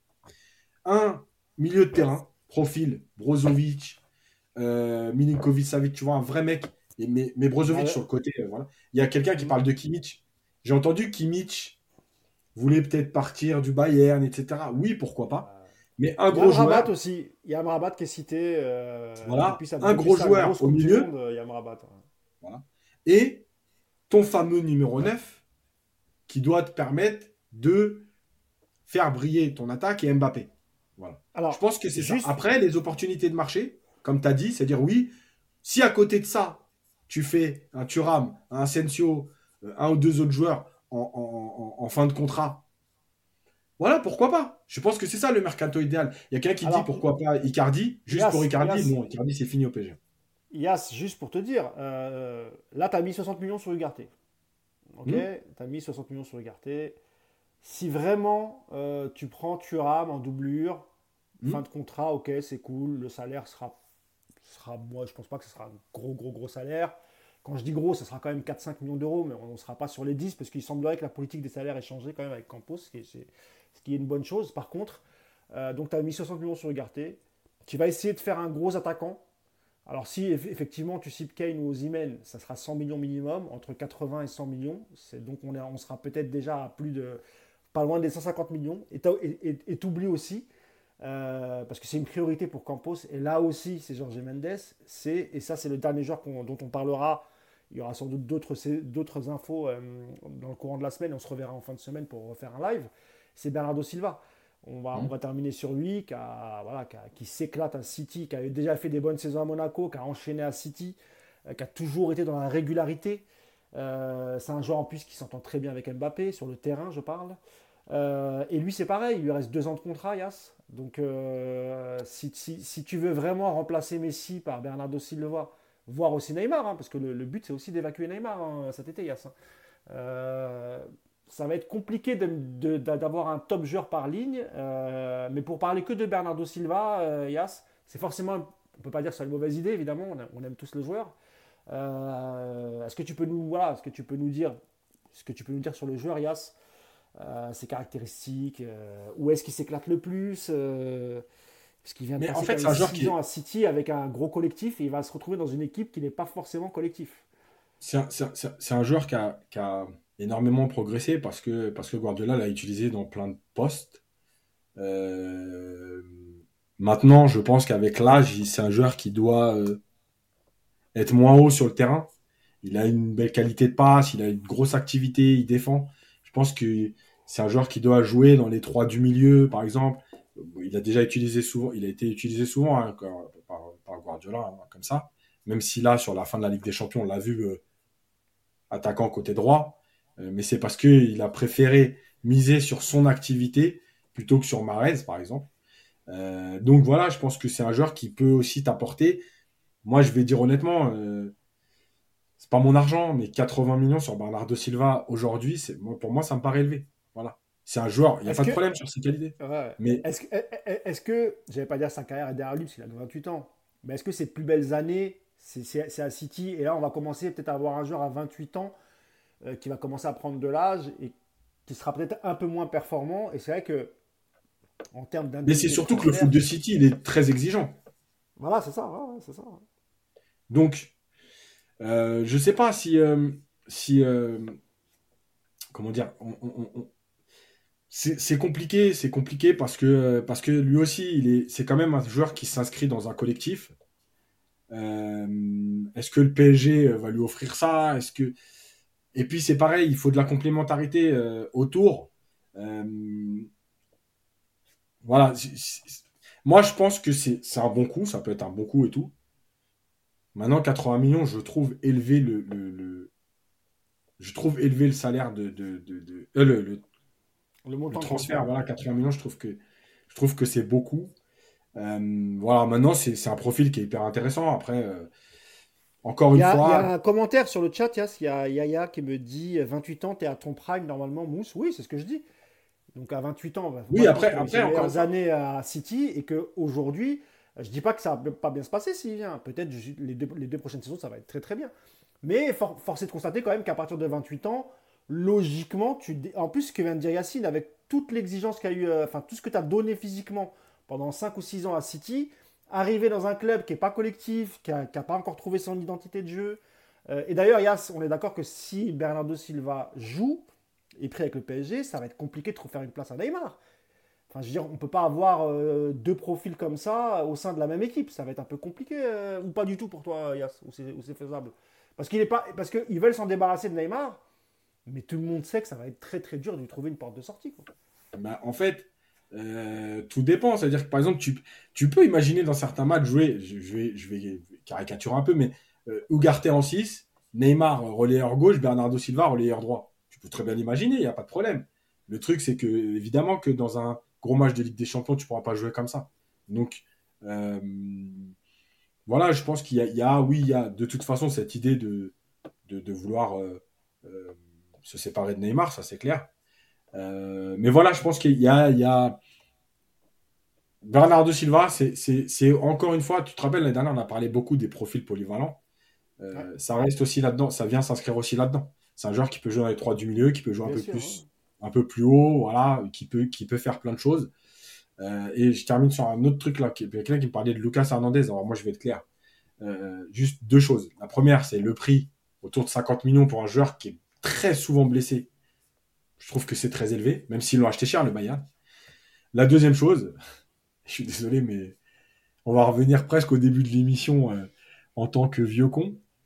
Mais Lucas Hernandez, qui ah déclare qu'il est supporter de l'OM, qu'il était pressé de jouer dans la, dans l'ambiance incandescente du vélodrome, eh ben, j'ai envie de lui dire écoute, mon pote, va faire 38 matchs au vélodrome, mais euh, c'est pas la peine de faire un détour par Paris, t'arrêtes pas. Quoi. Après, euh, ils sont originaires du coin, il me semble qu'ils ont été élevés dans le, dans le sud par leur maman, il me semble. Ouais, ouais, mais ils sont partis jeunes en Espagne aussi. Et après, ils sont partis en Espagne, effectivement. Maintenant, tu connais Yassin, tu sais, les joueurs, ils disent, ils parlent, ouais, je suis ceci, cela, machin, machin. Ouais, ouais. Euh, tu sais comment il s'appelle Mukele, il me semble que pareil, il avait dit plus jeune que euh, Marseille, euh, c'était son club de cœur. Aujourd'hui, il est très bien à Paris, il est content d'y jouer. Je comprends ce que tu veux dire, parce que je suis un peu comme toi, nous on est des vieux cons, on laisse rien passer, tu vois. Après, je pense que j'en veux pas à la nouvelle génération d'oublier un peu ça, parce que ça fait tellement longtemps qu'on joue plus dans la même cour avec Marseille, même si nous, ça encore. Euh, je peux comprendre que les jeunes, eux, bon, voilà. Moi, ça me gênerait plus sur, sur les problèmes physiques, effectivement. Euh, remettre encore 50 millions sur un joueur que, que, tu, vas voir plus à l'infirmerie que sur le, sur le terrain, c'est juste pas possible. Et pour revenir à Bernardo Silva, parce qu'on dit ouais, mais Mousse, le, à 28 ans, tu es quand même à ton prime. Je, je, le dis et je le redis, parce qu'il y a peut-être des gens qui vont croire que je ne veux pas de Bernardo Silva. Moi, je suis très hypé par Bernardo Silva. Je, suis très content qu'il vienne. C'est juste que voilà, c'est vrai que ça va être cher et qu'on n'aura peut-être pas profité du, on va peut-être pas profiter du meilleur Bernardo Silva parce que tout ce qu'il a donné euh, à City, euh, moi, je souhaite qu'il fasse la même chose avec le PSG, mais comme c'est pas le même contexte, c'est pas le même collectif, c'est pas, il n'y a pas d'identité de jeu, etc. Il va falloir qu'il se réadapte à tout ça. Et c'est ça qui me fait un peu peur. Mais sinon, sur le joueur, on est tous d'accord que Bernardo Silva, évidemment. Moi, tu me dis euh, Bernardo Silva et De Bruyne, je les signe les yeux fermés. Hein. Je leur fais un chèque en blanc. Euh, venez les gars. Hein. De Bruyne, qui d'ailleurs n'a pas eu de chance encore, qui est sorti pendant la finale hier, le pauvre. Euh, il a fait ouais. le cas il y a deux ans. Et puis il est ressorti hier. juste, juste pour finir, Juste pour, finir, parce qu'il y a un qui revient souvent. Il y a, il y a Kim min de Naples. Euh, évidemment que le profil est très bon. Euh, maintenant, j'ai l'impression que c'est un peu cher et qu'il y a beaucoup de clubs anglais qui sont dessus. Euh, après, comme on l'a dit avec Mousse, on vous l'a déjà dit, nous, on va pas commenter toutes les rumeurs parce qu'il y en a énormément. Là, je vois Wilfried Zaha. Bon, honnêtement, je vais, là, je vais même pas la commenter. Zaha, c'est hors de question. c'est un joueur bien trop moyen pour le PSG. donc, voilà, on va pas commenter toutes les rumeurs. Maintenant, ce qui est sûr, c'est que. Là, on a, voulu, on a voulu vraiment parler des, des, joueurs dont on était sûr que le PSG était sur, euh, était sur eux. La semaine prochaine, il y aura peut-être d'autres noms, ou il y aura peut-être une évolution sur certains euh, profils. Et là, il y a quelqu'un qui me dit euh, donc, on ne vend pas Mbappé cette année. Alors, c'est ER20, EB25, ER25. Je suis désolé, hein, moi, je vois que dalle, j'essaye de lire. donc, on ne vend pas Mbappé cette année pour l'interrogation. On le laisse partir libre alors qu'il ne fait aucun effort pour les collectifs. Yacine Mousse, vous en pensez quoi? Bah, Déjà, nous, tient pas les cordons de la bourse du PSG, on laisse personne partir ou arriver. Puis on l'a déjà dit en plus, Mousse. Ouais. Si un club qui vient avec 200, euh, moi, merci pour tout, salut. Moi, je, exactement, moi je fais partie de ceux, moi je fais partie de ceux d'abord qui pensent qu'un joueur qui veut partir, il faut pas le retenir. Il faut juste lui dire, tu veux partir, si le club paye, on te laisse partir. Voilà. Donc, mais je pense que c'est une, stratégie d'Mbappé. C'est Mbappé qui veut pas partir. Hein. C'est pas le, enfin voilà, enfin Mbappé veut aller au bout de son contrat pour pouvoir négocier tranquillement. D'ailleurs. Pérez, je sais pas si vous avez vu la vidéo, il y, a, un supporter de Madrid qui le rencontre, qui lui dit Ouais, euh, euh, est-ce que Mbappé viendra? Il dit Il viendra, mais pas cette année. Donc euh, c'est que ça discute avec Madrid, et je pense que si Madrid accepte de revenir à la charge pour Mbappé, c'est qu'il a dû leur faire promettre de ne pas prolonger. Maintenant, il y a le but de Campos. Attends, juste, je finis, juste finis là-dessus. Juste finis là-dessus, après tu pourras un truc. Et il y a aussi le rôle de Campos qui sera important. Euh, Nasser Al-Khelaifi et Campos vont tout faire pour euh, essayer euh, de prolonger Mbappé pour qu'il ne puisse pas partir libre. Moi, j'y crois pas beaucoup. Vas-y, As. juste pour Zaha, Zaha je répète, hein. je vous jure, si le PSG se positionne sur Zaha, c'est qu'il faut arrêter de le suivre, ce club. C'est pas possible Pour le PSG, c'est pas possible de se positionner sur Zaha. Il faut être sérieux deux minutes. sur le Real, je vous rappelle quand même cette phrase le train ne passe qu'une fois on est une institution. J'avais dit à l'époque, on en reparlera, parce que les institutions, ça n'existe plus. Voilà. Aujourd'hui, les footballeurs ont Il n'y a, que les naïfs, Yacine, qui, qui, qui, ont non, mais ça. Ouais, ouais, mais il faut quand même le préciser, parce qu'ils ont fait tous les malins l'année dernière, au mois l'été dernier, et on voit bien que des supporters au président, hein, tout Mbappé, ce qu'il leur a fait et leur cinéma, le train, il passe, il repassera encore. Et si c'est pas l'été prochain, il repassera encore parce que c'est comme ça aujourd'hui. Donc, voilà, je voulais juste le préciser parce que c'est trop facile de tout le temps taper sur le PSG et de faire passer les autres clubs pour des institutions extraordinaires. Bon, aujourd'hui, le foot, il a, le, comme, dit, comme le dit Mbappé, le football, il a changé. Mais bien sûr, de toute façon, encore une fois, il fallait être naïf pour, pour, croire que genre le Real était vexé au point de ne pas revenir à Mbappé. Je rappelle que dans l'histoire du Real, le Real a toujours tout fait et ils ont souvent réussi pour prendre les meilleurs euh, attaquants du monde. Euh, on peut vous faire la liste depuis euh, les 20-30 dernières années. il y a une, voilà, quand il y a un attaquant qui brille au niveau mondial et qui en plus, voilà, il a une aura Mbappé aujourd'hui, il est très suivi sur les réseaux, etc. La, seule question moi que, que, que je me pose, c'est qu'effectivement, si tu fais, imaginons Harry Kane ou un autre, et tu mets autant de millions euh, sur la table, euh, même si ce n'est pas les mêmes postes. Euh, ouais, je suis curieux de voir ça. Après, le Real a de l'argent, n'ont pas été très très dépensés ces dernières années. Donc, écoute, on verra. Mais il y aura sans doute d'autres pistes la semaine prochaine, ou peut-être que certaines vont être officialisées, comme ça on pourra en, mm. reparler. je pense qu'on va s'arrêter là, hein, quasiment deux heures. C'est une info le Parisien là. Le PSG font sur ça. Eh les gars, je vous jure que si ah, Paris. C'est pour ça que tu en parles depuis tout à l'heure. Ouais. Ah, moi, j'avais pas capté, moi. En fait. Ouais, ouais, ouais. Et je vous jure que si PSG signe Zaha, le 30 juin, j'arrête les podcasts. Je vous le dis tout de suite. Non, mais là, là, là c'est plus niveau Europa. Non, mais là, faut arrêter les conneries deux minutes. Là, c'est non, mais Zaha, Zaha on est d'accord que ça, ça, voudrait dire, par exemple, que Marcus Thuram, la piste euh, s'est refroidie. Euh, enfin, je veux dire, c'est pas pour en faire un, titulaire, Zaha, c'est pour, pour le banc. C'est ça le pire. C'est que je sais même pas pour en faire quoi. Ah non, ce serait bah, t'es pas t'es pas t'es pas euh, Ah non, mais, mais même, mais même en rotation, j'en veux pas, Mousse. Mais même en rotation, je veux pas. Bah écoute, après ça va dépendre de si il joue actuellement, il joue, il joue toujours en première ligue? Bah oui, mais bah, il regarde, tu sais même pas où il joue pour te dire. ah non, moi ça, j'ai perdu sa piste depuis depuis bien longtemps, mais euh, mais moi je me dis que si effectivement le nom revient avec insistance, c'est que c'est que Thuram il est voilà peut-être c'est un peu plus chaud avec euh, avec euh, le Milan ou d'autres clubs parce qu'il y avait aussi des clubs de première ligue hein, pour euh, pour Thuram. je voulais juste voir le nombre de buts qu'il a mis cette année. Là, ce qu'on me dit, Mousse, t'as toujours pas organisé de rencontre de supporters sur Saint-Herblain. Euh, non, c'était pas prévu en même temps. On ne doit pas être beaucoup de supporters du PSG dans la région nantaise, en, tout cas autour de la Bretagne, j'imagine, mais mais euh, ouais, pourquoi pas, c'est quatre, avec plaisir. Si, si c'est vous qui, qui, payez le verre ou la bouffe, moi je viens hein, avec, euh, avec plaisir, les amis. On refuse jamais. Donc là, il a joué 27 matchs de première ligue. Il est à Crystal Palace. Hein. Il est Crystal Palace. Ça fait un bout de temps qu'il est 27 matchs de première ligue. Il a mis 7 buts et 2 passes décisives. Ça va. Bah, c'est les bons standards pour signer au PSG, du coup, euh, Yas. Bah, c'est pour te dire, tu vois. Hudson Edward, il a 5 buts et 2 passes décisives. Donc il a 2 buts, 2 arrêts. Voilà, non mais moi, je... écoute, on va, on va, on, on, en reparlera la semaine prochaine si c'est du, si c'est du concret. Euh, parce qu'encore une fois, euh, là, ça y est, ils sont tous, ils sont tous réveillés, ils sont tous réveillés, les insiders, et à des noms de partout. c'est insupportable. Je, faut vraiment, je, je, vais vraiment songer à couper Twitter, un de ces quatre, parce que ça devient insupportable. Euh, en tout cas, je voulais tous vous remercier. J'espère que vous avez bien liké. Et même si vous ne le faites pas maintenant, bah, faites-le après, c'est pas très grave. On a fait deux heures.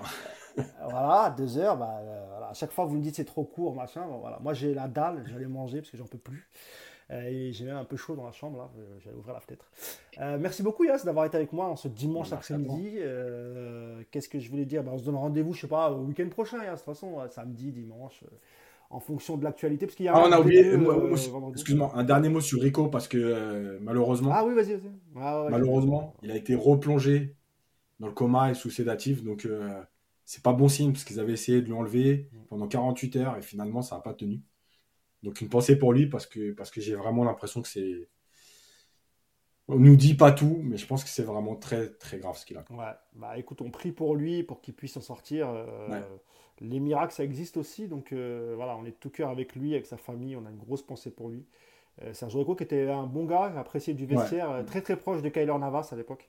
Euh, sans doute aussi de, de Donnarumma, mais c'est vrai qu'il y avait un vrai lien avec, avec Kyler Navas. C'est lui qui fait la demi-finale de Ligue des Champions contre Leipzig. Hein. ouais, c'est vrai. on se rappelle, on était tous en panique d'ailleurs. et puis finalement, tu vois, ça s'est pas mal passé, on va dire. Donc voilà, on, est tout, on, est tout, cœur avec, euh, avec Sergio. Et puis on vous donne rendez-vous la semaine prochaine, les amis. Merci d'avoir été avec nous. Euh, likez, euh, commentez. Faites-vous une deuxième fois le podcast en replay, pourquoi pas? Ça fera plus de likes, sait-on jamais. Et puis, bah, bonne semaine à tous. Et puis, c'est la semaine prochaine. Enfin, nous, on est les jours au téléphone, mais bon. Ouais, ouais. Allez, salut tout le monde et à bientôt. ciao. ciao, ciao.